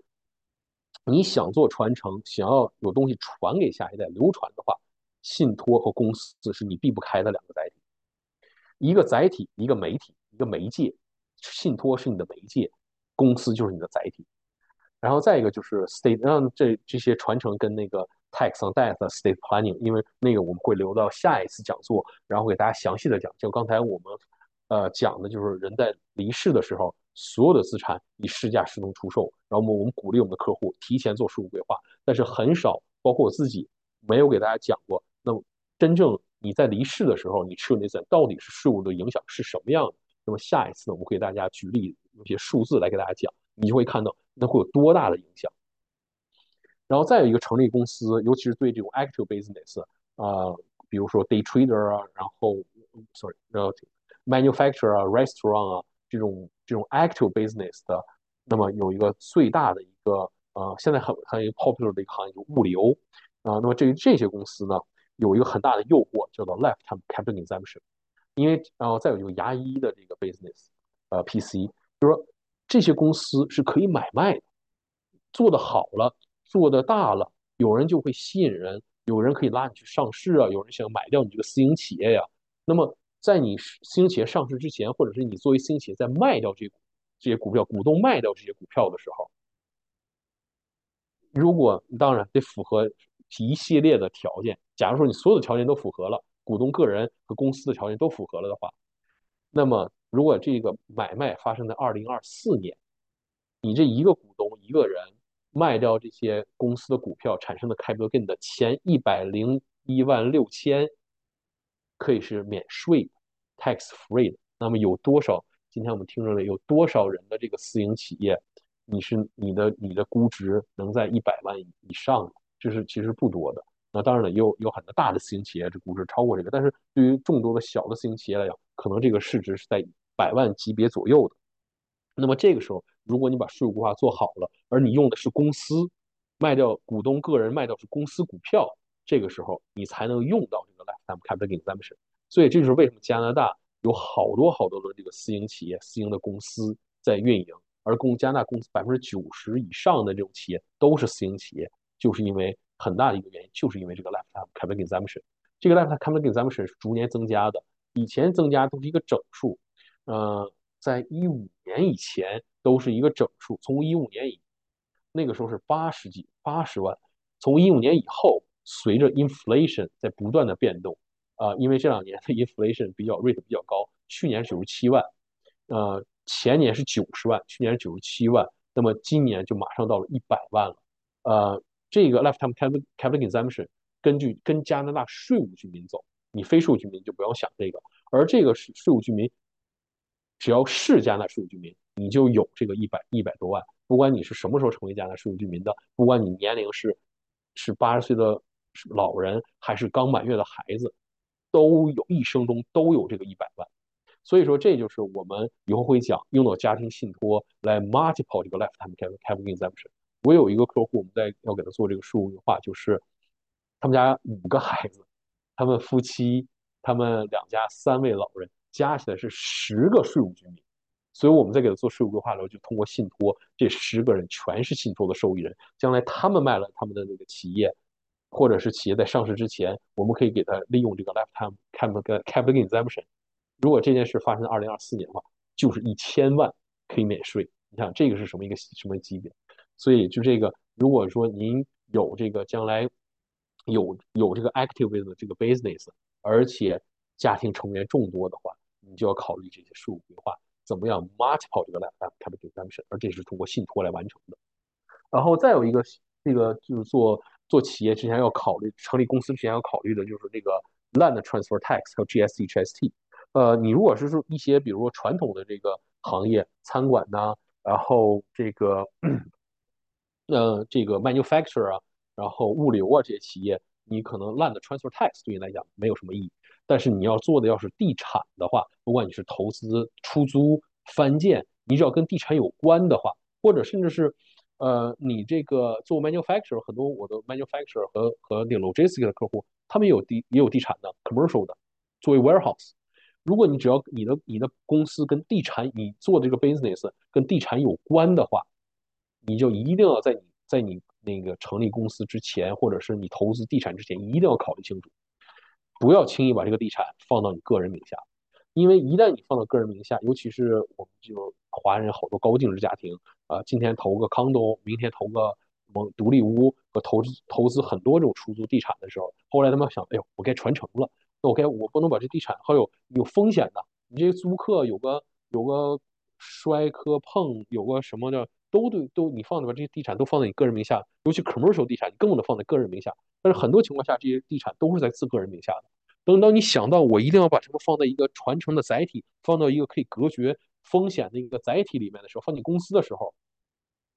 会计师可以帮你把它放进去，避免 income tax。但是 land transfer tax 就是一个很头疼的问题，尤其是在多伦多，你要交百分要 double，因为你交你要交省和那个市的两个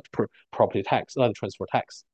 那么这个时候 land transfer tax 就是一个很大的一个问题。你避免不了，有人很想，那公司是我的，地是这个房产是我的，这个出租物业是我的，你公司也是我的，我把它装进去，凭什么？你还是要 subject land transfer tax，你要交。当然，有的时候有一些特殊的情况可以避免，其中就是一个公司转到另一个公司，那你也要 subject land transfer tax，你要满足，你要你要 post security 给那个 Ontario government，然后你要满足三年之内要满足一定的条件，你才能把那个 security 拿回来。这个是很多人忽略的。所以说，你要是跟地产有关的话，那个行业有关的话，一定要提前做好这个资讯。呃，然后这个地产 land transfer tax 的这些资讯呢，呃，经常我们还遇到一个情况，就是很多人，因为我我们确实有这个这个这方面的经验，我敢保，我敢说我的经验对于 land transfer tax 经验可能要比一般律师的经验都多。但是 land transfer tax 它交税不是会计师的 practice，我可以告诉你这个结果，但是我不会对这个结果负责的。我们做税务规划的时候，我会根据我的经验，把这个跟 land transfer tax 有关的东西写到我的规划书里面。但是我们都会加一个前提，让你的地产律师跟你确认，这不是会计师的 practice。我也见过接触过一些所谓的地产律师，一旦涉及到 land transfer tax 的，很理直气壮的就说去问你的会计师去，这是 bullshit。你不要去，这绝对是律师该 practice 的，这个而且是律师该负责的，因为这是在地产交接时候产生的这个产生的这个情况，所以不要去问你的会计师。而会计师也不会对你这个结果错了、少了、该被罚了、该去补交了，会计师也不会对这个负责的，因为我们的保险不 cover 这个东西，不是我们的 practice，所以一定要找到你的地产律师来来考虑这些东西。现在其实有些东西我没放在这里的，再有就是外国买家税 NRST 和最新的从二零二三年一月一号开始的，现在已经被 extended 到二零二七年一月一号的那个外国非公民、非非居民。呃，非 PR 不能在加拿大买房的那个买买 residential property 的这个那个 prohibition，这些都是地产律师的 practice。不要去轻易去问你的会计师，即使他再懂再有，他也不会对你这个负责的。一定是律师的这个 practice，因为这个牵扯到的这个呃，因为 NRST，当然它有 exemption，你有买过超过六个 units 或者是怎么样的，然后 prohibition 那边也有 exemption，比如是 commercial for development，或者是。你超过三个 unit 独立 units 的这些 unit 你就可以买的，但是还有很多人 come up 一些非常有创意的 structure 代持啊这个那个的，去问问你的律师吧，这些 doesn't work，需要找一个好的地产律师，一定要好好的咨询，因为这些尤其是那个 prohibition，一旦政府查出来你跟这件事情有关，我接触过一些客户来跟我咨询，就是我替人代持，你说你替谁代持啊？哦，十多个非税务居民的，你这你非非居民的，你是在开玩笑。然后等我等我，我们我不用，我就把网站上关于这个罚金的一些一些罚金和 potential 的一些东西给他发过去，他就不再提这些 structure。说这些东西你一定要找个好的地产律师来 advise 你，因为除了罚金以外，因为那个 prohibition 的罚金是只要政府发现你跟他你跟这个 structure 有关，一每个人一万的罚金，呃，然后那个这个地政府可以强制出售。另外，NRST 不但有罚金，可能还会有 imprison，所以说这个是很 serious 的一些东西，希望大家能够找到对的 professional 去给你做咨询。然后成立公司就还有一些非非数的一些一些因素，就是说呃呃 control，呃然后这个 credit proof，刚才提反复提到的这个公司给你加了一层保护层，你能损失的基本就是公司所拥有的，所以说这个呃尤其是有那种。比如 operating 公司，还有 holding company 这种很非常常见的私营企业的一个 structure，那么你一定要记住，你要定期的把你的那个 operating 公司里过剩的现金以分红的形式分给你的 holding company，不要去 loan 啊，或者是直接去拿去投资，千万不要这么做，一定要定期把多余的现金分红的形式分给你的 holding company，一旦分出去了，跟下面公司再没有关系了，下面的公司需要需要资金，再让你的 holding company 借给他。一定要签好这个合同协议，让你的律师准备好这个 loan agreement。这个时候就是一旦你 operating 公司出了事情的话，别忘了你自己的 holding company 还是 creditor 之一，跟银行一样，你可以去把这个本金在 liquidation 中，你可以拿到一定的分到一定的这个这个这个分到一定的钱的。呃，一定要做好这些东西。那么这些东西就牵扯到了是一些 documentation 呢，一定要律师找律师帮你做这些东西。然后再就是再就是那个啊，我们刚才提到一些税务规，加拿大没有遗产税。但是以前叫 probate fee，现在叫做 state administration tax，政府帮你处理你的遗产的时候要收点费用，这就是加拿大所谓的没有遗产税。但是这些费用就是就是刚才我们讲的传承那些税务规划，通过信托你早做传承，就是说在加拿大，对于私营企业主来讲，最好的税务规划就是在私营企业主离世的时候，你手里什么都没有，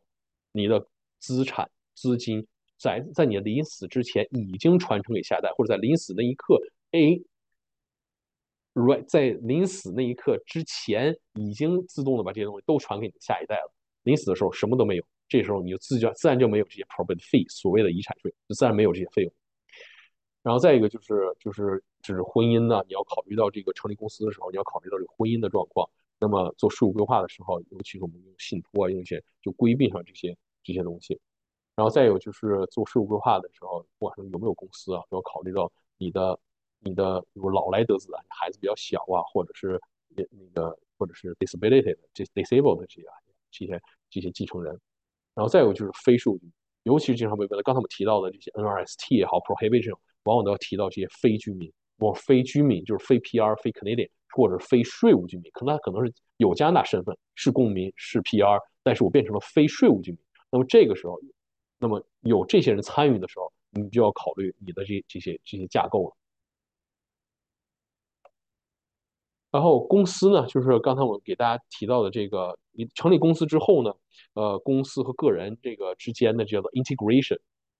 如果你不用公司，我是 self-employed，我自己开 run 这个 business，我要交的税要等于我用公司，公司交税，我得把公司税后的钱拿出，个人再交税，公司税加个人税要等同，这是一个等式，这是加拿大税务税法的一个一个一个基础。但是呢，根据因为各个省之间它省的那个税还是有区别的，另外这个税法也是在一个不断完善的过程，因为可能在十几年之前。你你用公司来开 run business，你可能有 tax saving，我可以省税。但随着税法越来越完善，现在这种可能性，我给大家举例子，就是这种基本就没有了。甚至说你在你被动投资的话，你用公司的话，你真正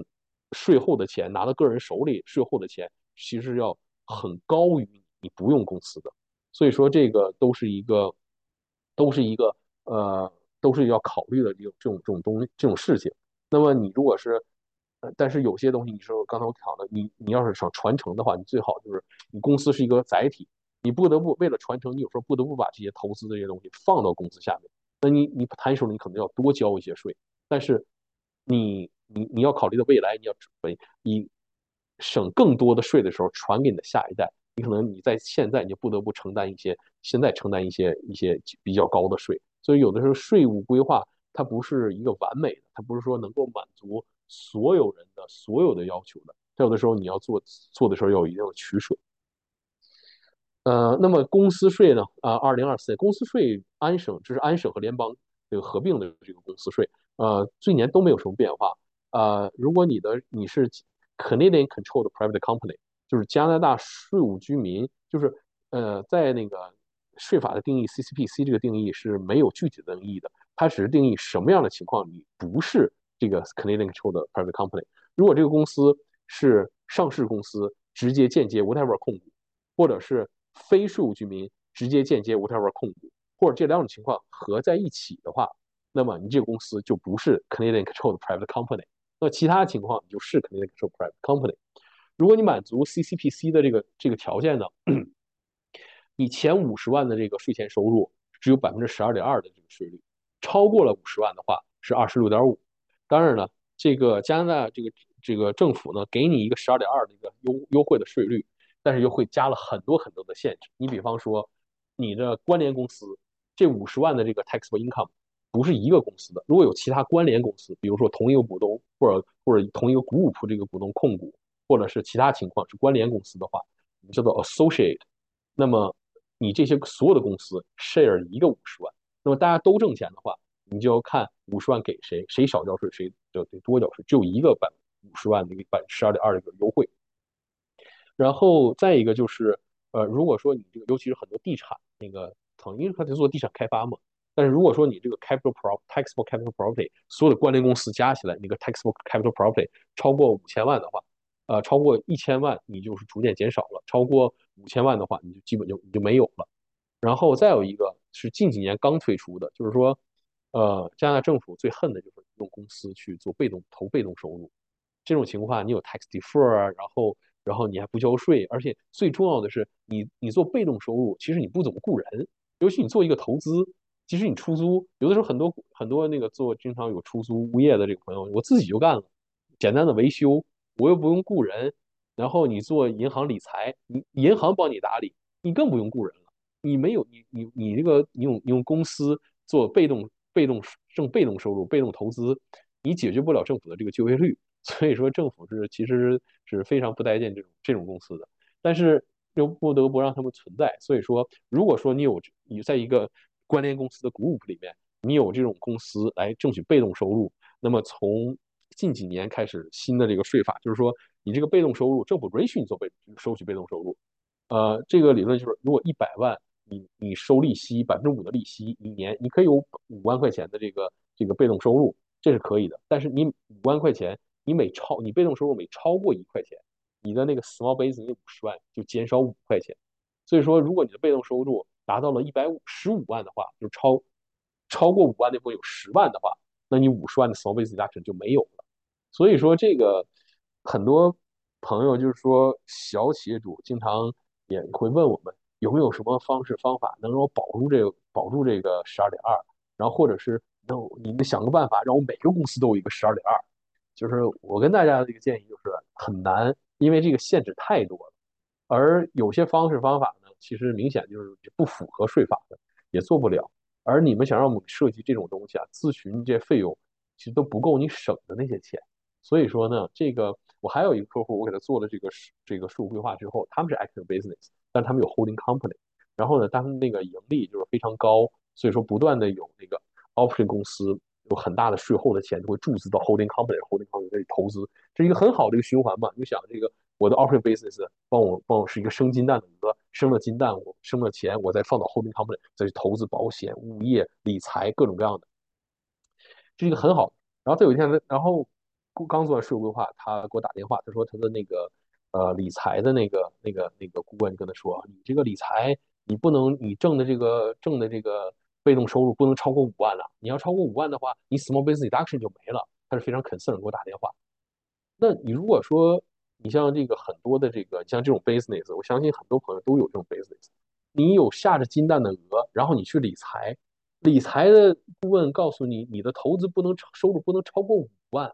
那你还用理财顾问干嘛？你交税是在你挣钱的基础上交，交多交少都是前提说你先挣钱，你不能把挣钱的这个先先给去掉，然后你就你如果你如果这个这个这个 holding company 几百万上千万的这个资金在里头，你每每年你的你的理财收入不能超过五万的话，那你找个猴子这活就干了，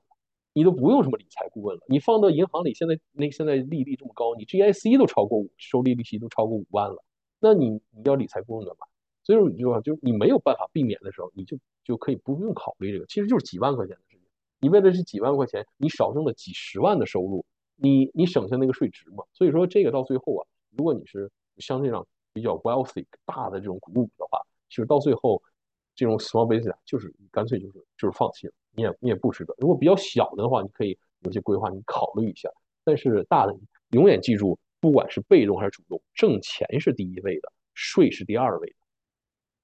然后在这个这个税务里呢，那你就是 active business 前五十万 CCPC 前五十万十二点二的税率，超过五十万是二十六点五的税率。然后 manufacturer 呢，你就有有一个百分之一点五这个 saving，超过五十万是百分之二十五。然后你也看到这个被动收入，利息呀、rental income 啊这些百分之五十一五十点一七的收入，这就是政府的规定。如果你有一个 investment 的公司或者 holding company，它所有的收入都是都是 passive 的话。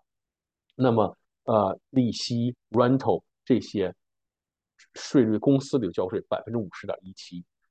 为什么是百分之五十点一七呢？就是在这里面有百分之三十点六七，百分之三十一叫做 refundable tax。政府不喜欢你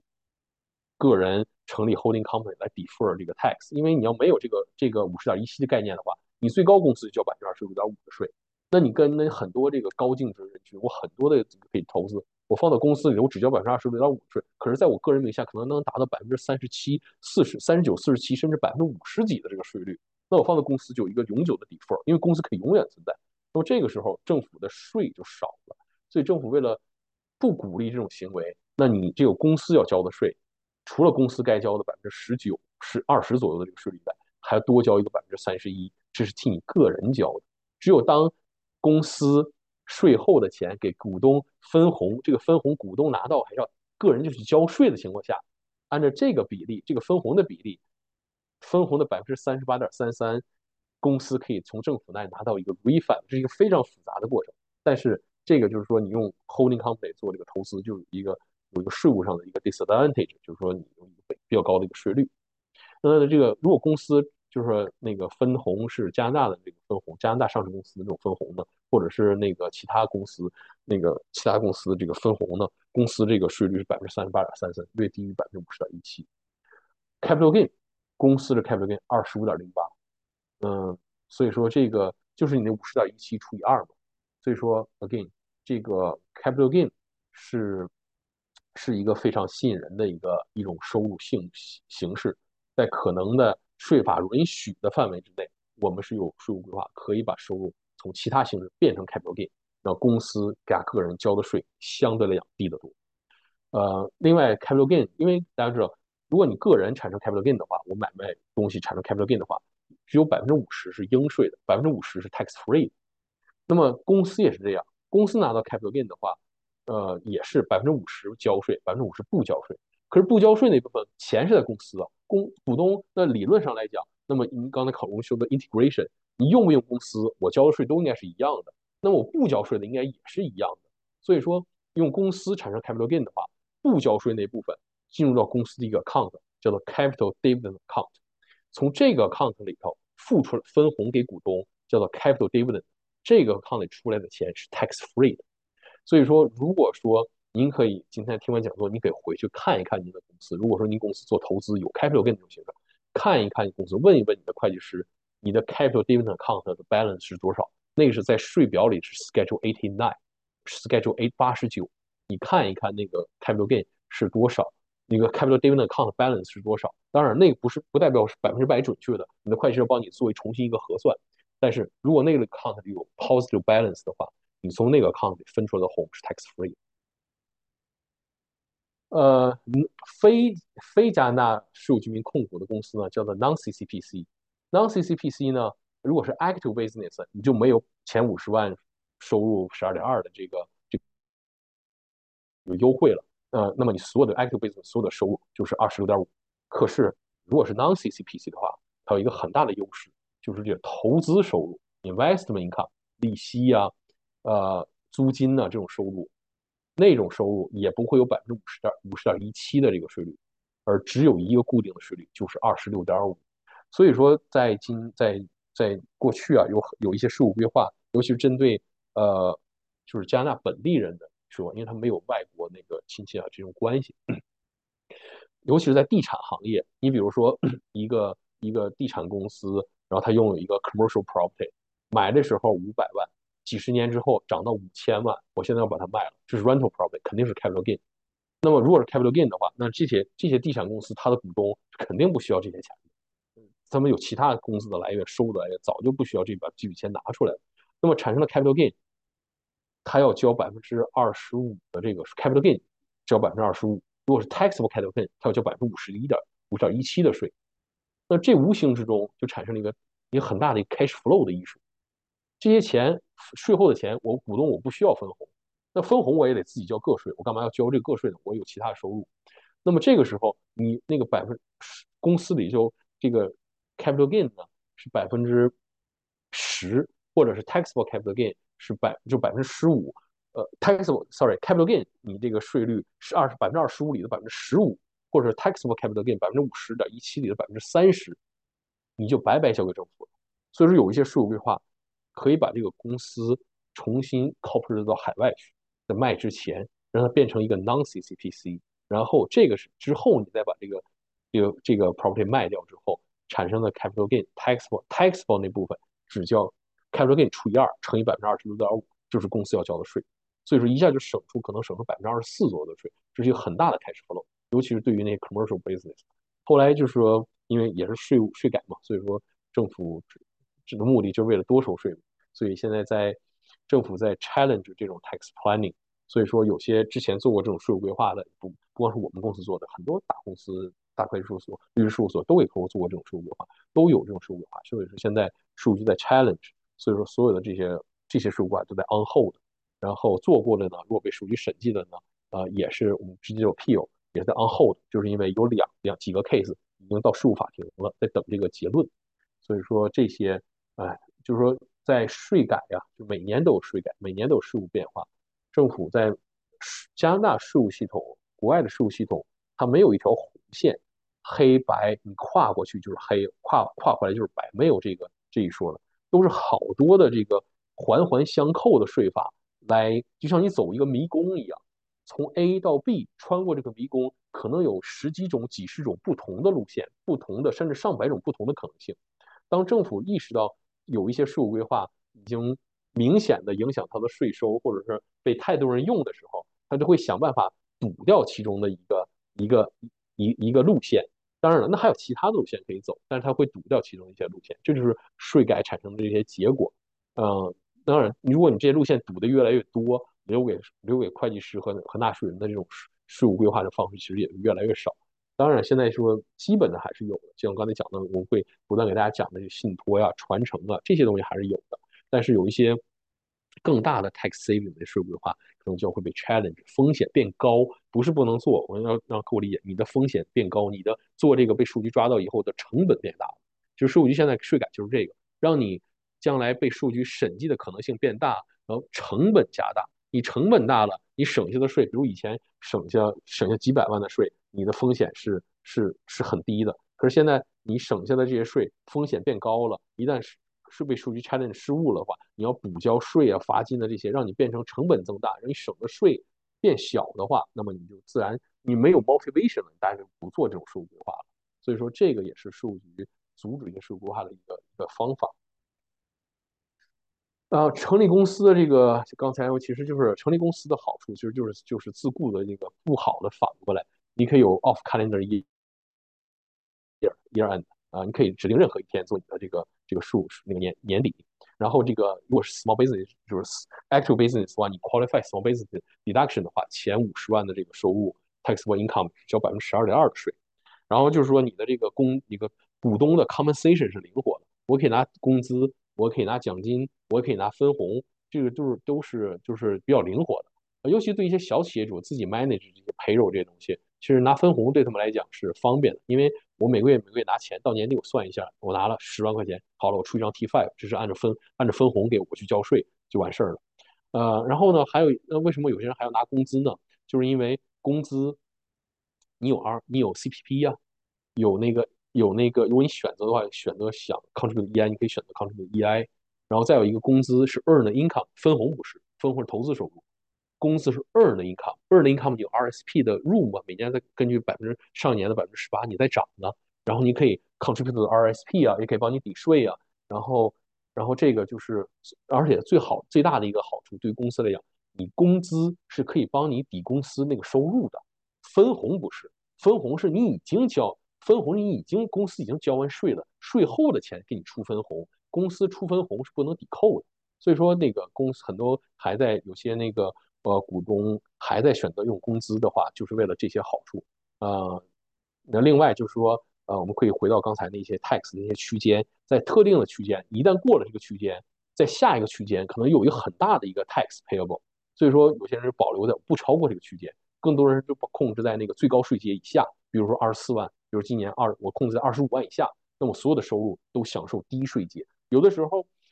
你在你不得不交税的时候，你要选择我要我要用。我要把这个收入收入的性质，那以交最少的税。那么即使我要控制在交最少的税的这个情况下，那么你比如说从工资变成分红，分红的税率比较低嘛，个税比较低嘛。如果你抛开公司那个层面，我我个税来讲，我分红的税肯定是低于工资的。那我 capital gain 的形式，那更低于这两种。再有一个，我我把我的工资控制在只要我生活够用了，控制在低低税低税区这个这个以内。或者还有一些人就是。我就要交到，比如说我今天我交到七万，为什么七万呢？超过七万就没有 CPP 了。然后你再再高一些，我要交那个 second CPP contribution 了。所以说我控在七万以下，那我将来多少退休了还有那个 pension plan。所以说这个不同的那个大家对这个这个工资，很多人就是一个 compensation 的 planning 嘛。那么去到最终是你要去你要拿多少钱，你是要考虑到你的生活需要的。那么我得满足我的一个生活需要，我税后需要这么。你往回推，然后哪种形式的这个这个这个这个报酬，或者是几种不同报酬的 combination，能满足既交少的税，又能让我满足我生活的需要，这也是你做个人税务规划的一个给股东做税务规划的一个 basic 的 planning。然后就是说，公司可以永永留存，嗯，只要你不去故意解散合并的话，这一个公司可以永远存在，就是为未来的传承打消一个提供了一个载体。然后再一个就是跟家庭成员的一个收入分配，然后当然你要 subject 一些新的税法的限制。然后就是 tax deferred opportunity，刚才我反复强调，比如地产经济，然后就是在你我挣的太多了，已经超过生活需要了，那么把这些收入放到公司里，公司交对于个人来讲相对低的税，然后 defer 这些收入。然后再就是非税务就是 liability protection，credit protecting，那么公司出了事儿，至少不会影响到个人资产。呃，给大家举一个这个刚才我说到这个 deferral 啊，那么到底能够真正能有多大的这个 deferral 呢？那么就两种情况，一种是 active business，再一种情况就是投资，主要就是利息和这个这个这个这个 rental income。那首先我看这个 active active business，作为自雇呢，你这十我这一年我收入十万，可能我我的 spouse 还有收入，其实对我来讲，我拿出八万块钱就够我生活的，税后就够我生活的。那我多拿那两万，我假设这十 sorry，我假设这十万就是完全已经超过我生活需要了，这些十万放到我的手里头。就已经直接到个人税阶最高税阶去打税，而且税后的收入也不是我需要的。那么这个时候，你是如果十万的话，最高税阶在最高税阶交五万三千五的这个税，税后我剩下四万六千四万六千五。那么如果说我把这个十万，我我我这个是公司开上 business，这十万是在公司里头，而我这个我没我没超过所有的税税前收入，公司税前收入都没有超过这个五十万的话，那么这十万只交公司只交百分之十二点二的税。剩下的钱八十七万八，只要我生活够了，就是在这是在我我生活够的够用的前提下，那么这八十七万八公司可以用来投资。那这样的话，相相对来讲，我投资本金是我明显几乎就翻倍了。所以这个时候就是这个 deferral，就是我这个我没我这些钱公司交完税之后，我个人不需要，我把我我个人不需要这个钱放在公司，我 defer 我暂时的个人税，这是叫做 tax deferral。那当然了，像我刚才讲的。如果是日积月累啊，这些钱在公司里头越滚越多，越滚越多，然后你的底，你个人需要是从一个少到多，到一个峰值，然后逐渐又在减少的。等到你退休的时候，可能你到到一个很低的一个程度了。等到那个时候，你再把这个 holding company 的钱再拿出来满足你个人生活需要的时候，那那个时候你可能就有个 tax saving，然后因为你在低税阶嘛。那么如果说这用公司来挣取利息和这个分呃利息和出租的这种。rental income 呢？那么这个时候你在个人名下，那么呃还是这个这十万是已经超过你个人需要的，而且在最高税阶，那么你的要交的这个收入利息和租金收入跟工资奖金都是一个属性，百分之五十三点五，百分之三点五四，百分之四百分之五十四的这个安省的联邦这个这个这个税，然后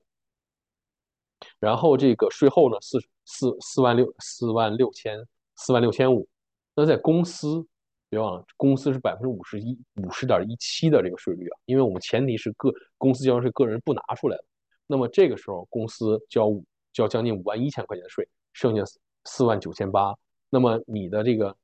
你的这个 deferral opportunity，你是有一定的 deferral，跟自雇有一定的 deferral，但 deferral 这个这个这个吸引力就变低了，只有三千多块钱。那公司成立公司并不是都是有好处的，那它也有一定的这个这个这个不利的方面。那就是刚才你自雇的话，自负盈亏。那如果我 self-employed 这个 business 有亏损的话，但我还有其他收入，这亏损可以抵消我其他收入。公司就不一样了，公司的所有挣钱、亏损，尤其亏损是属于公司的，公司可以 carry forward。呃，capital loss carry forward 永远 carry back 三年。呃，非 capital loss，non-capital loss。carry back carry forward 二十年，carry back 三年，来，但是只能用来公司，跟你股东没关系。所以说这个公司的 loss 是不能用来抵抵消公司股东个人的这个收入。然后再一个就是投资收入，然后 subject 于更高的一个一个一个 corporate tax。然后这个就是运营公司嘛，那你我我自雇的话，我的那个呃个人收入，所有的个人收入都是在我跟我个税四月三十号或者是六月十五号。去去申报的，那么你的这个运运营 self-employed 的这个成本和报，基本上报税的这个成本你就小了。那公司就不一样了，你公司你公司得报税，你个人个人得报税。那公司报税你再便宜的话，你也得是个几几千块钱，如果你几百块钱的也有也有，但是我就不推荐。嗯，一一般的那个好一点好一点的会计师也得个也得上千块钱，那我们就相对来讲说句实话就更贵一些了。所以说你你，但你这个成本就高了，而且公司所有的决定你都得有 direct resolution，你的 lawyer 给你准备这些东西的 articles incorporation 呢，然后 direct resolution 呢，minute book 啊，你现在 update 的。实际上很多 small business 当然是忽略了这些东西，但是你其实 corporate law 来讲你是要有这些东西的。另外。还有一个就是，呃，会计师是不能帮你成立公司的。当然了，有些小会计师事务所的，他，呃，他会，他可以，我知道有这些，他有这些服务啊，帮你成立公司，风险就不大。但是会计师，我们能够 practice 的，除了那个，呃，这个这个这个会计准则以外，就是只有税法，income tax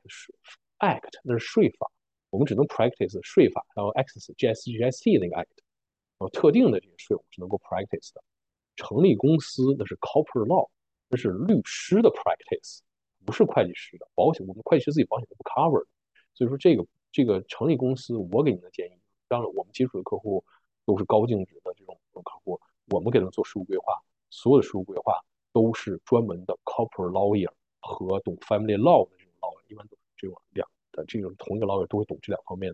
的，由他们去执行的。这个在做税务规划的时候，会计师就相当于设建筑的设计师，会计师或者是 tax lawyer，他帮你设计出这个方案来。这个方案设计的再好，没有律师的 document 的支持，你这方案是没有执行的，不存在的。嗯，所以说你得需要律律师的一些法律文件。律师在这里就其实相当于 contractor，他是用法律文件把你这个 building 一个房子给你搭建出来，这是会计师和律师的合作的。嗯，所以说这而且这些文件是非常重要的。其实跟你孩子 certificate 是或者 certificate 是，这孩子是不是你的能不能证明？滴血认亲、DNA 检测是不是你的孩子能证明？但是你拿出 birth certificate，你还用你还用得着这个用着这个 DNA 验证？所以说这个这个就是就是律师的这个法律文件是你的，包括包括税务局审计这些东西，你没有这些法律文件支持，你说谁是谁是股东，凭什么呀？所以就是这个律师的这个文件。股东的 share certificates 这些这些 resolution 都是非常重要的。呃，再有就是 payroll，payroll 的话，你自雇的话，我跟我自雇 T one 一起报税了。那工资公司的话，如果说股东拿 salary 的话，你公司要有这些 administrative administrative cost，要 remit 这些东西啊，CPP 啊，income tax，然后或者你的员工，再有一个你要 file 这些 payroll 的 filing。今天就是 T four 的，明天 sorry，明天 T four filing 的 deadline，我自己的 T four 都没 file。所以就是这个，你有你有你你的 meet 这些 deadline，你 late 有 late filing penalty。然后再有就是说，你公司那些 transaction 有这个，你比如说公司里头一些 information return，尤其是 T one o six，你不了解的朋友呢，就是说，如果你的公司跟海外的，就是海外的关联关联公司有这个业务往来有 transaction 的话，超过一定数额，你要报这个信息申报的，这是跟 transfer pricing 的，因为加拿大政府说。你不能把那个你在属于加拿大该打税的这些这些收入，你放到这些税务低地，然后去打税，然后你你逃税是不行。然后再一个就是社会的 benefit、社会的 loan 这些 trap，公司交了税以后，很多人就把钱拿出来自用了，这个就是，或者是把那个车放到公司名下，豪车放到公司名下，公司替我交钱，那我自己天天开着，这是社会的 benefit。然后你从公司拿钱，有可能是社会的 benefit 或者 shareholder loan，都会到你的收入里头。最后一个是 PSB Personal Service Business，啊，就是俗称叫 incorporate Employee。当刚才我们讲过那个 Self Employee，因为它对于 Employee 有很多的好处嘛，你可以抵扣税啊，然后你可以有好多 expense，你可以 claim，你可以 taxable income 变小。所以说，但是还有一种就是叫做 Personal，就是 Per Personal Service Business，什么样的？就是有些 Employee Self Employee 不能做，这不行。这个这个抵扣的 expense 还是太小。但我听说，如果成立公司的话，有 active business 如果提供 service 的话，公司只交百分之十二点二的税，那是省的钱更多了。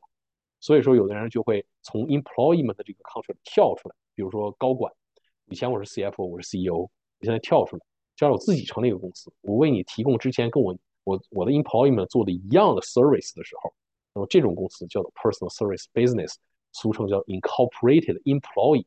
员工跳出来自己成立公司，然后做跟以前一样的事情。这在税法下面也是也是不允许，嗯，如果说触犯了的话呢，那么这个公司这种 active business 公司的税率不再是十二点二，也不是二十六点五，而是百分之四十三，百分之二十八的联邦税，百分之十的安省省税是三十八，再加上一个百分之五的一个惩罚性的税，最终百分之三十八加五四十三。然后公司可以抵扣的呢，就是说你你是 employee 那时候，刚才我们给大家一个 table，中间是 employee 能够抵扣的哪些 expense，你能抵扣那些。然后呢，再一个，你给自己开工资吗？然后交自自己交工资工资税的时候，开的工资你可以抵扣。然后能够抵扣的东西就 limit 非常非常少。然后剩下的你交百这个公司交百分之四十三的税。所以这个就是 self employee 的这个这个这个这个这个 disadvantage。啊，sorry，是公成立公司的有些就是特意呃，以前是雇员跳出来成立公司，然后再做干雇员一样的活儿的时候，这个就是就会界定成 personal service business。那么刚才我们讲到这个 tax deferral，那么作为这个成立公司呢，这个可能有 extra 的，就是税后公司税加个人税税后可能有一定的这个 cost。那我们先以这个 CCPC，然后另外这个 actual business，然后以 actual business 举例。那如果 self employee 呢，我挣着我挣了十万，然后这十万直接在最高税阶，我是我我个人不需要，生活税后个人其实不需要的，那么交百分之交五万三千块钱的税。最后剩四万六千块钱，这是跟刚才的举的例子是一样的。那么如果成立公司呢？公司交百分之十二点二的税，税后呢剩下八万七千八百块钱。可是很不幸呢，这个我家庭需要比较大，这八剩下的这八万七千块钱呢，我不得不从公司里拿出来，我再去我再去我再去交了个税，然后家用。那么这个时候八万七千八万七千八，那么 assume 我还有其他收入，直接在最高税阶，就为了举例方便。那么这是 non-eligible dividends 分红，那么是百分之四十七。七点七四的税，八万四千八的基础上拿到个税里头，我还要再交将近百四万二的税。那么我总共要交的税四万二加上一万二，就是百分之是差不多将近就五万四千块钱的税。税后呢，我还剩下剩下大部分差不多四万四万六千块钱。那么四万五千八百八十四和四万六千四百七一比，我成立公司反而多交了税，我税后反而少了五百六百来块钱。当然数值不大。但就是告诉你，成立公司就是什么？刚才我们就说一个问题：什么时候成立公司？如果我成立公司，公司交完税之后，所有的钱我可以拿出来自用的话，那你就而你在没有其他风险的情况下，你就先 hold on，先别成立公司，直到有一天你有很多的税后收入是你不用来家用，而你本来想让这些收入去投资的时候，你再想要公司，这个时候你。你放到公司里头，那些你个人不用的钱，公司交一个比较低的公司税，剩下的钱再去投资，这样你投资的本金变大了。当然了，产生投资收入，你公司要交比较高的这个税，你是要承担的。但别忘了，你交税，即使投资收入交比较高的税，也是在你挣钱的基础上，而且是你投资的本金变大的基础上，你 overall 你还是有 benefit。那如果是我用公司在做这个这个这个。这个投资收入，比如说利息收入啊和租金收入的话，那么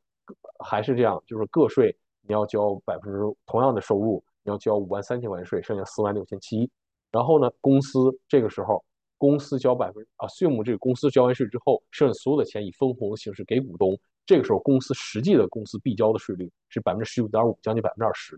那么剩下八万八万出头这个钱呢，再给股东，股东以以分红的形式分给股东。股东在最高税阶交百分之四十七点七四的税，然后，然后总共要交的税是将近五万八，那么税后只有四万二。这个时候你看一看，你你要多交的税就是四千多块钱。所以说还是那句话，就是说，呃，在投资收入这个前提情况下，就是说，首先你那你把这个投资的这个本金放到这公司里头，你得保证本金最大化。只有在本金最大化，而且投资挣钱的前提下，当然了，你要多交一些公司税，但别忘了这些税。这些税，你多交那百分之五十点一七里头有百分之三十一叫做 refundable，那么你在投资不断不断增值增值，你多交这税不但越来越多，但你不要等到有一天，最简单的例子就是等有一天你咱退休了，然后我没有其他收入了，就靠这些公司挣的这些投资来给我开钱，我去去生活的时候，这个时候你可以让那你公公司投资公司里积累了很多叫做 refundable tax，你多交给政府那些税，一直积累一个很达到一个很高的一个程度，你就可以拿分红啊，公司给你分红，你拿到分红够你生活了，让让你生活的很不错了，那么这些分红政府还要给你返把这个钱再多交税再返回来，然后公司这个又又返回来钱，在你在不断的在你有生之年幸运的话，把这些所有该返回来钱你再返回来，然后你再做好传承，把这传承给下一代。就是这个是这个税务规划呀，是从现在到短期到中期到长期是一系列的帮你的这个这个规划。然后是最最后就还是那句话，什么时候你 corporate？就像我不断的讲的，就是说你挣的超过你花的，然后你去去成立公司，或者是一定特殊的行业，抛开税务风险太大，我得成立公司。再一个，如果你是我们的高净值的客户，就直接成立，你处理地产，而且要高净值，要传承，直接就成立公司了，别放在自己名下，因为你的财富太高了。然后包括很多人问我什么时候成立信托啊，什么时候成立公司，看看你的资产。你资产千万级上亿的，你不用想别的了，肯定得有公司有信托，这最起码的帮你做好传承。你在来在加拿大开始投资第一天，最理想的，你这么高的资产就应该把税务化再提前做好了，而不是到最后到过后，你公你的资产达到一定的价值，你个人不得不持有一部分资产，即使你把未来价值给你的下一代，你你个人增值那部分已经很大的话，那个时候就是有点晚了的。呃，如果成立呢？那么这就是呃成立公司。如果是自雇的话，想要变，然后从自雇到公司，就刚才我们提到那个无形资产，你公司成立公司，公司不是白手起家的，你是把你的那个以前的那些 networking 那些无形资产注入到公司，公司才能在实际上就是说站在巨人的肩膀上，是站在你的好的起点的基础上去去去再继续运营的。所以说这个时候那个无形资产的 valuation 就变得非常重要。那当然有一些小的 small business 啊，有经济啊，这些这些需不需要 value 呢？需要，但是有多重要，有多多大风险呢？这个就是就是仁者见仁，智者见智，就是你要自己去考虑这个风险了。那么，但是你们成立的时候，最好是找到好的律师 involve，然后帮你做好 proper legal document。然后，如果说你的这个个人做自雇的时候已经已经这个资产很高了的话，那么你要有好的会计师帮你做好这个税务规划。然后或者是再就是就是说你的这个不是自雇，你的技术我就是投资，我有很大的企业，很我我的那个我本身资金积累资金就已经起始点就很高的时候，那你就一你在起始点的时候，你就要考虑到未来的终点，就整个这个过程都要考虑好，让在最好的税务化其实就是在你起始点，你拿着现金等投资的时候，这个时候做税务化是最好的，现金是最灵活的，你一旦变变成了投资了。什么那个物业呀、保险呐，然后这个那个投资这种金融产品的这些东西，一旦把它们转化成这些东西的时候，你再做税务规划，你就就税务化就麻烦了。所以说，这个税务规划是因人而异的，跟你自己的情况来来来来量身定制的。好，现在这个我看有些朋友已经把这些问题放到这个 Q&A 里了，我们就麻烦这个 Joshua 来来跟大家念一下这些问题，我给大家交流一下。哎，好，那个 今天今天今天那个题目比较多，所以还比较久。我们大概只花十分钟做 Q&A，大概就结束了。不过，首先在问这个 Q&A，呃，这个我有我自己有个问题，我想问一下哈，宇峰，你刚才指到的那个呃 land transfer tax，呃，这个如果今天比如说我有一个物业一块地在我的公司里面，然后我想呃有人跟人家合作。嗯我要把这个一个我百分之百的地换到一个百分之五十的公司，呃，这个第二个公司，有什么方法可以这个规避这个 land transfer tax 吗？呃，首先，嗯，我们不会用这个这个公司，不会，尤其是你在如果你在这公司里还是百分之五十的话，只占百分之五十的话，这俩公司都不是 affiliated，都不关联。你这个时候你转给这个公司，那公司要按市价交百分之百的 land transfer tax。哦，OK。然后如果是关联能关联的话，那么也是要有 land transfer tax，但是可以 defer，也就是你要这个公司要这个作为这个接受 land transfer tax 公司，你要要要 post 一个 security 给那个呃 Ontario Minister of Finance，然后那个呃然后三十六个月之后之内。在 transaction 之后的三十个月之内，你要满足条件，比如关联呐，还有地的不能 register 啊，各种满足这一系列条件之后，在三十六个月之中和之后，在那个三十个月 anniversary 都满足这些条件，他那个政府才能把那个 security 还给你。然后一般来讲，这种情况都不会用到公司的，不会转进公司的，都是 partnership。这将来我们有机会，我们有这个 topic，以前我也讲过 partnership，就是在地产这个行业里头，partnership 应该是最常用的，尤其是你跟别人合伙做的时候，partnership 它非常灵活。你们怎么分？因为说句实话，我见过，他不是说你投多少我投多少，大家挣的钱，然后这个按照这个比例分，那是最基本的 partnership，那是最诚实的 partnership。我见过那些 partnership，因为这毕竟这个有些人就做地产，有些人有经验，是没经验的，而有经验那些人，我不但要我要传承这个地方，那我我要分到的东西，那我的投入有可能是我的这个，我确实我投地了，投钱了，甚至有些人我投入的是我这个经验的，那这些人也要分这个这个这个这个 percentage 的，这是很很正常的。嗯，那么还有很多什么所谓的这个，还有其他的一些想法，尤其是这个地，你就知道说你你的公司持有这块地，你在持有这个地期间，地已经增值，嗯，知道？你再把它转进到转进去的时候，你将来这个你是肯定为了 tax defer，你 cost base 转进去了，然后将来再卖产生了收入，那再卖产生这个收入的话，它是包含到你个人持你你自己持有那增值那一部分，那那一部分不应该其他的那个投资人来交税的，是。所以说你怎么来达到这些所有的目的？Partnership 要远远灵活于公司，因为公司你在成立放出去，你公司的股你是股东啊，你公司股东从公司拿收入只有什么？只有工工资、奖金和分红，你没有这些 planning 的这些这些 opportunity 的。所以说，在一个是这个，再有就牵扯到那个 land transfer tax，land transfer tax 在 income tax act 和 land transfer tax 这两个税法下面，它看的都是 beneficial ownership，不是这个 legal title，就是 beneficial owner。而 partnership 在在在 land transfer tax 下面，它是一个 flow through，它是被 ignored。那你你如果用 partnership 的话，那么只要说你的公司把这个地转移到 partnership，你占百分之五十，其他人占百分之五十。那对于这个 partnership 持有这块地以后，因为 partnership 是被 look through 的，那么有百分之五十其实还是你是 beneficial，就是对于你来讲有有百分之五十没变，所以你不用交这个 land transfer tax。但是其他人你就取决于这个这个 partnership 是怎么架构的了。那么他们是先呃先成立 partnership 再转地，还是你先自己成立一个 partnership 把地转进去之后，他们 subsequent partnership units 这都是有奖啊。了解。这等等 transfer tax 下面都可能有 potential 的 planning opportunity。所以这个这我就说这个这些东西我们处理的非常多，我们的这些做地产方面事务合伙人都了解这些，但是到最终我们的建议要。就帮你执行的时候，那个地产律师帮你 verify。了解，OK，好，我们现在开始问问题哈，那个问题问完就结束了。嗯，第一就是 commission sales rep 有没有 subject to CPP payment？commission commission 的 sales rep 就是你你是你你，也比如说地产经济吧，要不要交那个？不不不，它不是地产经济，它是 sales，他 sales employee，它是 sales employee，它不是地产经纪，地产经济是 sub employee，它是 sales employee。它的那部分 commission，我认为是应该 sub，sorry，应该 subject 的 CPP 的。这个这个其实你不用担心的，因为这个是你的雇主替你解决的。行行，好，下一个问题。嗯，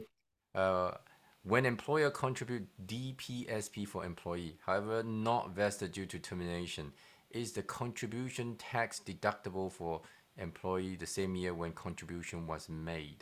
哦，您这个 DPSP 的那个 contribution，这个你已经是非常 specific 的这个这个税务问题了。而且这个这个我们需要做一些 research，我就是说句实话，我不会马上不能回答你，马上回答你这个问题。而且就是我可以告诉您的这个问题，我们回答这是肯定是收费的。嗯，好的，下一个问题。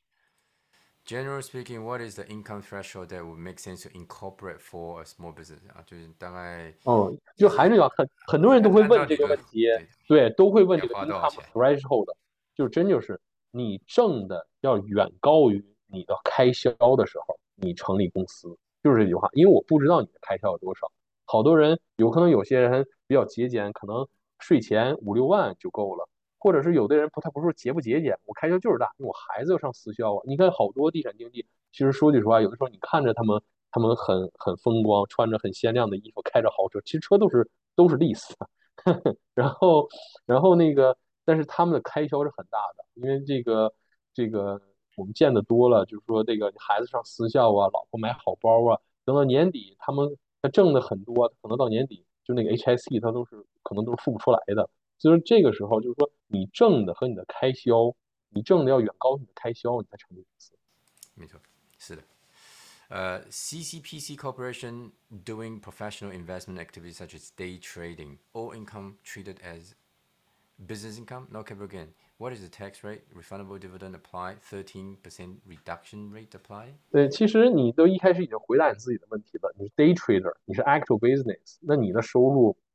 和 manufacturer 和 restaurant 没区别，actual business。那么你的公司下面，你前五十万十二点二的税，然后超过十二点二是，呃，是二十六点五的税。好的，最后最后一个问题了。啊，区分十二点二 percent 或者二十六点五 percent 的公司五十万收入是 revenue，还是扣除成本后的 taxable income？是 taxable income。它不是区分它，这个是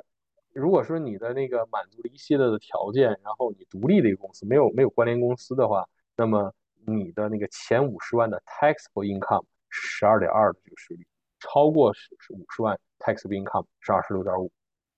好的，好，谢谢。好的，好，谢谢，谢谢大家，谢谢大家时间，谢谢雨峰，谢谢张哥。我们下一次的这个税务讲座到四月了哈，四月，所以到时候我还会发邀请。